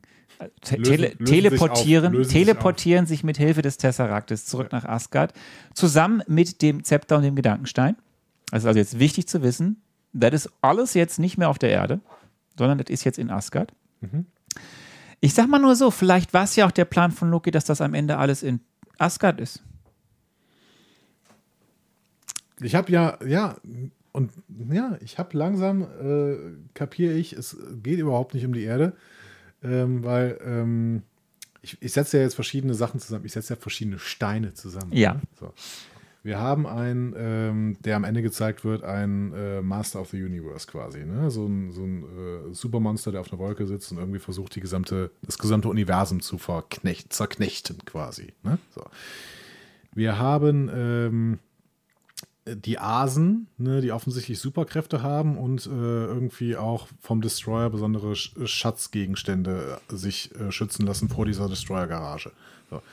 Wir haben einen Film, der Guardians of the Galaxy heißt. Das heißt, äh, wir haben offensichtlich auch noch so eine Galaxy Police irgendwie, die äh, weitaus über die Erde hinausgeht und die wahrscheinlich die Avengers alle alt aussehen lässt. Ähm, und wir haben bald Filme, die The Eternals heißen. Das heißt, äh, auch hier geht es wieder um Unendlichkeit irgendwie. Das ist so. aber jetzt schon ja, in einer richtigen Ja. Neuzeit hier. Ja, ja, ich setze ja alles zusammen. So. Das heißt, die Erde ist, hat im MCU eigentlich keine große Rolle mehr. Das ist alles, alles äh, äh, Quatsch. Und deswegen kann ich jetzt schon sagen, wenn wir irgendwann in Richtung Black Panther gehen, ne, dann reden wir nicht über irgendeine Stadt in Afrika, sondern reden wir über einen eigenen Planeten. Wir werden sehen, was von dem, was du gerade an äh, unvorsichtigen Überlegungen einfach so rausgehauen hast, Ja. ähm, stimmen wird Alles. und was nicht. Alles, alles wird stimmen. Nick Fury debütiert nochmal mit dem Sicherheitsrat. Äh, Tony, Gehen wir eigentlich endlich Nick Fury los. to komm doch mal zu deinem, komm mal zu dem Punkt, äh, Ja, zur Nick Frage Fury. 7. Ist er mir sympathisch Komm, geworden? Frage 7. Komm, hau raus. Es könnte sein, dass ich mit Nick Fury warm geworden bin, weil es natürlich jetzt ein Film ist, in dem es tatsächlich um die Avengers geht und in dem Nick Fury wirklich eine Rolle hat.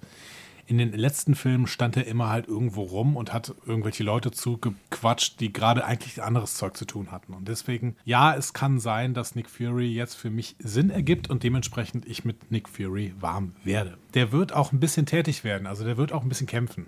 So, aber grundsätzlich ist er halt der, der Planer, der ist der Chef des Geheimdienstes quasi, also der ist der Chef der Avengers halt. Er ist nicht der First Avenger, aber er ist der Chef der Avenger, der ist der Spiritus Rector dieser ganzen Superheldengruppe. Da hast du schon mal recht. Der ist der Spiritus Rector. Ich habe die Rolle von äh, Nick Fury ähm, richtig eingeschätzt, würde ich sagen. Aber du magst ihn immer noch nicht, stell ich Nee, fest. ich finde ihn fürchterlich. Ich, Das finde ich interessant. Ich finde, es ist einfach, es, er spielt, es, im Endeffekt spielt Samuel L. Jackson ja meistens immer Samuel L. Jackson. Also im Gefühl sind die Rollen ähnlich, die er spielt. So, so ein bisschen so der Outlaw. ich habe nichts gegen das Spiel von, von Samuel L. Jackson. Ich finde die Figur einfach bescheuert, weil die Figur hat nichts zu sagen. Das könnte, hätte auch alles äh, weiterhin Agent Coulson spielen können, beziehungsweise, keine Ahnung, die, die äh, wie heißt sie, Martina Hill? Nein. Maria. oh Gott. Maria Hill. Maria Hill. Maria Hill. Die hätte es auch alles spielen Das wäre schön, wenn Martina Hill in diesem, in diesem, in diesem Film mitgespielt hätte. Ja. Maria Hill hätte die Rolle jetzt eins zu eins übernehmen können und es hätte keinen Unterschied gemacht. Weil Nick Fury keine besonderen Fähigkeiten hat. Der kann einfach gar nichts. Außer Nick Fury ist ein Top-Spion und das merkst du auch, weil in diesem Film er diese ganze Geschichte dann, wie er sie, wie er sie schon ja auch manipuliert mit Hilfe des Todes von Coulson und dieser Kartengeschichte. Das ist ja auch wieder so ein Hinweis. Der, der weiß schon, was er macht. Okay, aber er hat keinerlei äh, besondere Fähigkeiten diplomatischer Art. Also er schafft es nicht, diesen Sicherheitsrat, der in dunklen Gewändern irgendwo im Kreis sitzt, was ist das eigentlich für ein Gremium, ähm, den irgendwie davon zu überzeugen, dass äh, er jetzt das Heft des Handelns in der Hand hält.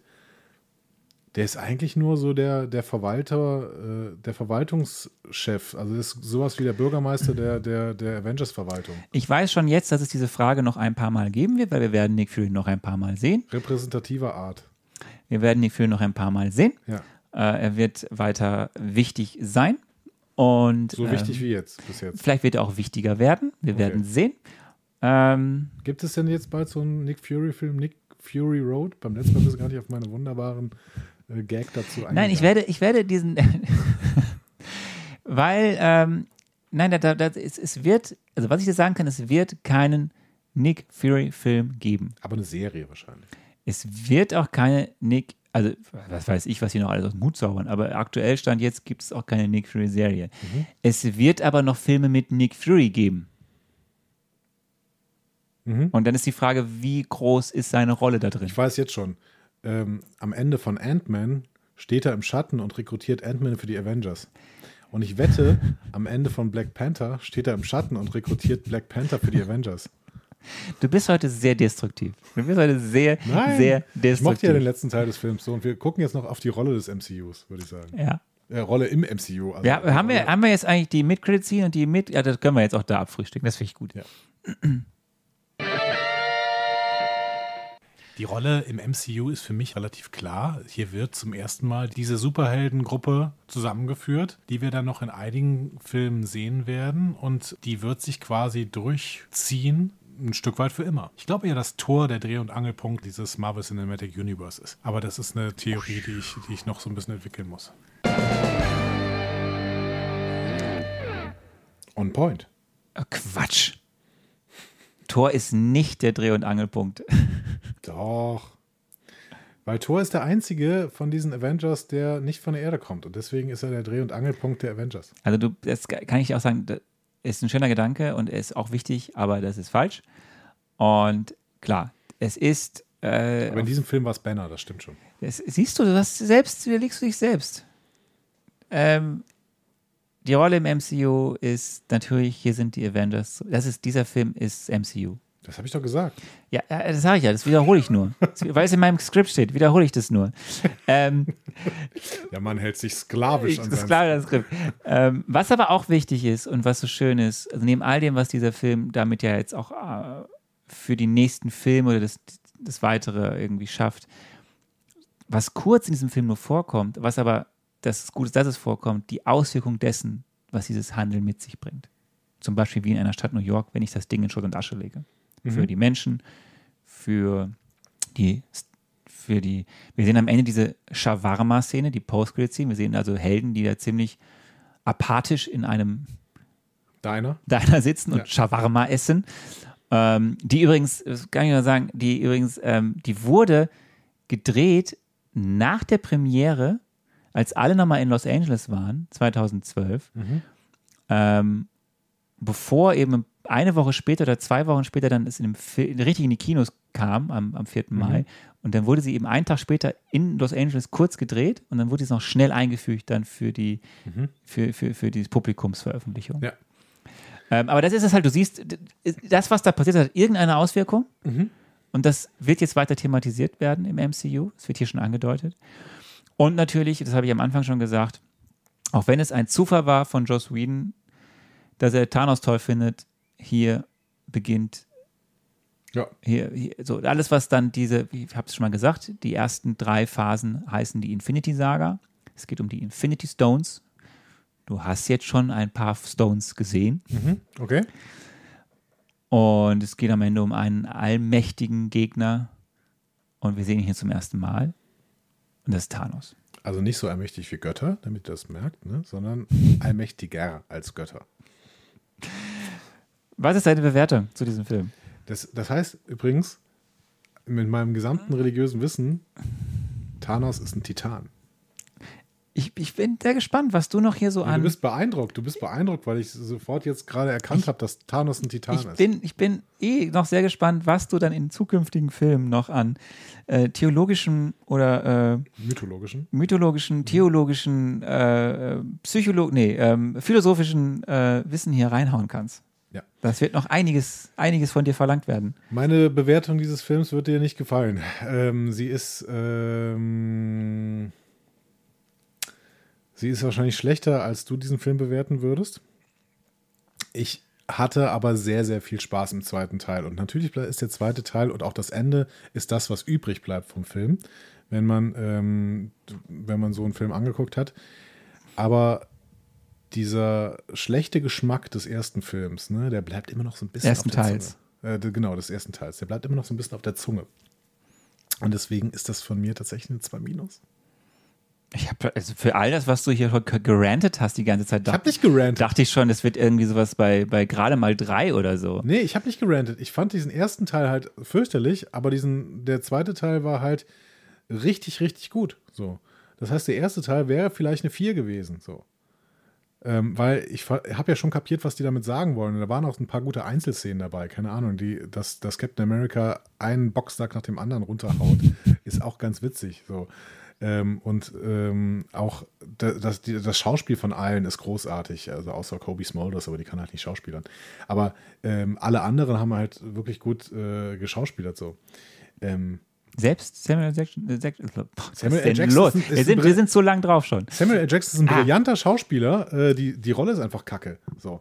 Die, die sagt überhaupt nichts aus. Aber gut, das ist, äh, das, du, es wird ja noch, werden ja noch die bahnbrechenden Nick Fury-Szenen kommen, in denen er nicht nur im Schatten sitzen, irgendwie rekrut- rekrutiert.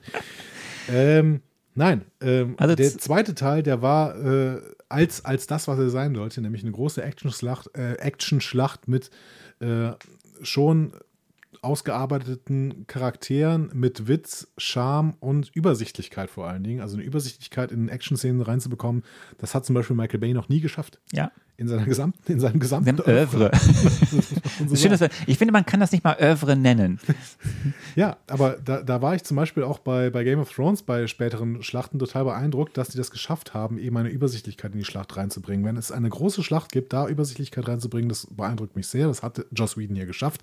Und deswegen fand ich diesen zweiten Teil wirklich, den fand ich im Einser-Bereich und da kommt dann am Ende äh, eben eine 2 Minus raus, wenn du das wohlwollend äh, bewertest. So, Ich- für dich ist das eine 1 Minus wahrscheinlich. Äh, Nein, nein, nein. Ich, äh, ich habe, ähm, es ist, äh, für mich ist es erstmal ein, ich habe den jetzt für dieses, für, für unsere Aufzeichnung nochmal zweimal jetzt geguckt und es, es mir macht der Film, der Film macht einfach großen Spaß und ich habe, immer wenn ich ihn sehe, erinnere ich mich, es ist nicht so wie bei, ich habe ja bei Thor gesagt, den kann ich immer gucken, den kann ich so zwischendurch immer gucken.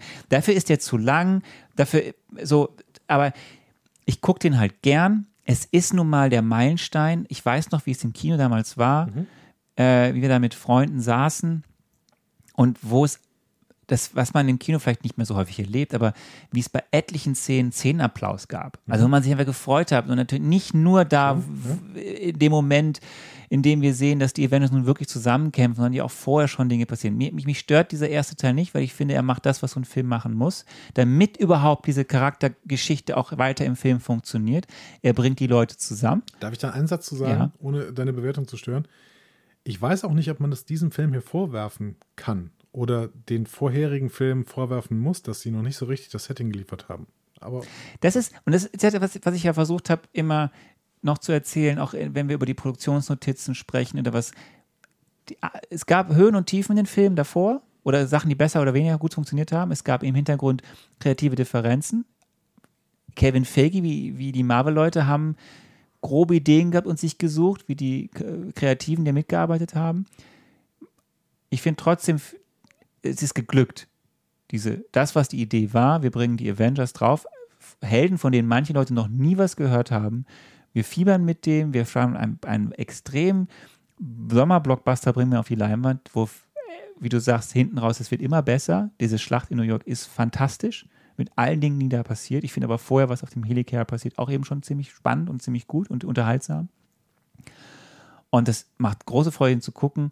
Und im Rückblickend ist es so, hier ging hier wirklich, hier, hier sind so viele Sachen gesetzt worden, die wir jetzt weiter sehen werden, äh, wo man sich jetzt schon freut, oh geil, ich will die wieder zusammen interagieren sehen in den nächsten Filmen. Und dieses Versprechen wird eingehalten, es wird kommen. Und das ist toll. Und ähm, daneben wird das ganze Ding noch größer. Ich habe äh, wieder mal das Problem, dass ich darüber nachdenke, wie ich die bewerte, weil ich ja weiß, was da noch kommt. Und deswegen habe ich schon wieder hier stehen 2 bis 2 plus. Wir machen ja. leg dich fest, sonst hat der Volker wieder ein Problem. Das, der, ich kann den Volker vertrösten und alle anderen auch. Wir müssen ja dann in der nächsten Folge machen wir den Recap. Okay? Machen wir den Recap Cap. und den. Wie kann ich jetzt Recap und Precap? Nein. Den, den Recap und den Ausblick auf die Phase 2. Ähm, und da werden wir ja nochmal dann drüber reden, ob sich unsere Bewertung. Ich gebe dem Film jetzt mal eine 2. Okay? Ähm, und dann können wir gucken, ob sich die, die Noten nochmal nach oben oder unten korrigieren, wenn wir mal jetzt nochmal alle sechs Filme uns anschauen. Aber es ist ein toller Film. Punkt. Ich finde, es ist ein, es ist ein toller Film. Ja, ich hoffe Und, ja trotzdem, dass ich irgendwann mal einen Film habe, bei dem ich sagen würde, oh, das ist eine Eins. ja, du warst ja, aber letztes Mal warst du ja bei, bei, bei Captain America, warst ja schon sehr wohlgesonnen. Da war ich ja ganz baff. Ja, aber Captain America war ein Film, der, äh, der bei sich selbst war. Okay. So, was haltet ihr davon, würde ich sagen? Ähm, die liebe Antje hat da mal was für uns vorbereitet, äh, nämlich unsere Kanäle, auf denen ihr mit uns in Verbindung treten könnt. Ihr habt MCU-Entzugserscheinungen, Fragen oder möchtet einfach etwas loswerden? Diskussionen zu jeder Folge findet ihr auf einfachmarvel.de. Außerdem gibt's uns auch auf Instagram, Facebook und Twitter unter einfachmarvel. Wir freuen uns auf eure Nachrichten und Kommentare. Ja. Da bin ich jetzt wirklich sehr, Sehr. sehr, gespannt, was so die endgültige Bewertung von Phase 1 bei euch ist. Ähm, Gerade weil viele von euch. Ja, von den Filmen her vor allem. Ja, von dem Film, aber auch zur endgültige Bewertung von Phase 1, obwohl das könnte, könnte auch ein Kommentar zur nächsten Folge dann bei uns sein irgendwie. Ne? Ja, vielleicht da. Also jetzt geht's wirklich, also jetzt wäre echt spannend zu wissen. Schreibt mal auf. Wir müssen, wir müssen ein bisschen gucken, wie wir jetzt aufnehmen. Es kann sein, dass wir dann eine, dass wir zusammenfassen müssen zu einem späteren Zeitpunkt. Wir müssen jetzt so ein bisschen vorproduzieren. Aber ähm, schreibt es trotzdem. Wir kommentieren wieder gerne und wir werden auch versuchen, so viel wie möglich mit in unsere Sendungen zu nehmen. Wie fandet ihr jetzt diesen Film? Ach, schreibt auch schon jetzt, wie ihr die Phase 1 fandet. Schreibt einfach alles, was ihr wollt. Ähm, denn es ist, ja, es ist das äh, Finale der ersten Phase und wir haben jetzt viel erfahren, viel gesehen im MCU und ähm, ihr hat ja, der, ich bin dabei, den Andi zu überzeugen, dass das alles ziemlich, ziemlich, ziemlich großartig ist, aber es, er, er tut sich noch schwer. Er tut sich noch schwer. Wir werden sehen, wie erfolgreich du in den nächsten Wochen sein wirst. Du möchtest noch irgendwas sagen? Wir haben den Recap vor uns und die Vorschau. Ja? Die Frage an dich jetzt, möchtest du, möchtest du, auch für die Hörerinnen und Hörer, schon in der nächsten Folge Recap und Vorschau den nächsten Marvel One-Shot besprechen? Weil der passt jetzt wie auf Eimer, wie man so schön sagt, wie auf Eimer ähm, zu diesem Film, den wir gerade gesehen haben. Denn der nächste Marvel One-Shot ist Item 47. Ich würde sagen, dass wir den ins nächste Marvel Mezzo packen. Das heißt, äh, der nächste äh, Cast wird einfach wirklich ein Recap Okay. Und danach kommt ein Marvel Mezzo mit Schuss Mit Schuss. und vielleicht mit Schild, ich weiß ja nicht. Und dann kommt der nächste Film und das ist Iron Man 3. Also nicht mit Schild, sondern Marvel Mezzo, obwohl, ja, jetzt können die ja alle auch in den Einzelfilmen vorkommen. Weil Das wäre die Frage, die ich dir in der nächsten Folge stellen werde. Was glaubst du, was da passiert in der Phase 2? sag es nicht jetzt, sag es nicht jetzt. Halt es für dich. Happy Hogan schlägt sich mit Captain America.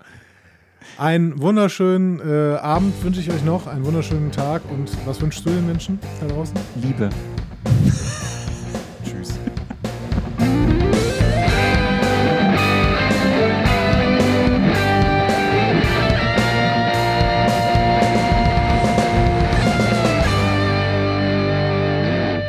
Die Heldenreise geht weiter. Mehr Folgen zum Marvel Cinematic Universe findet ihr auf einfachmarvel.de oder überall, wo es Podcasts gibt.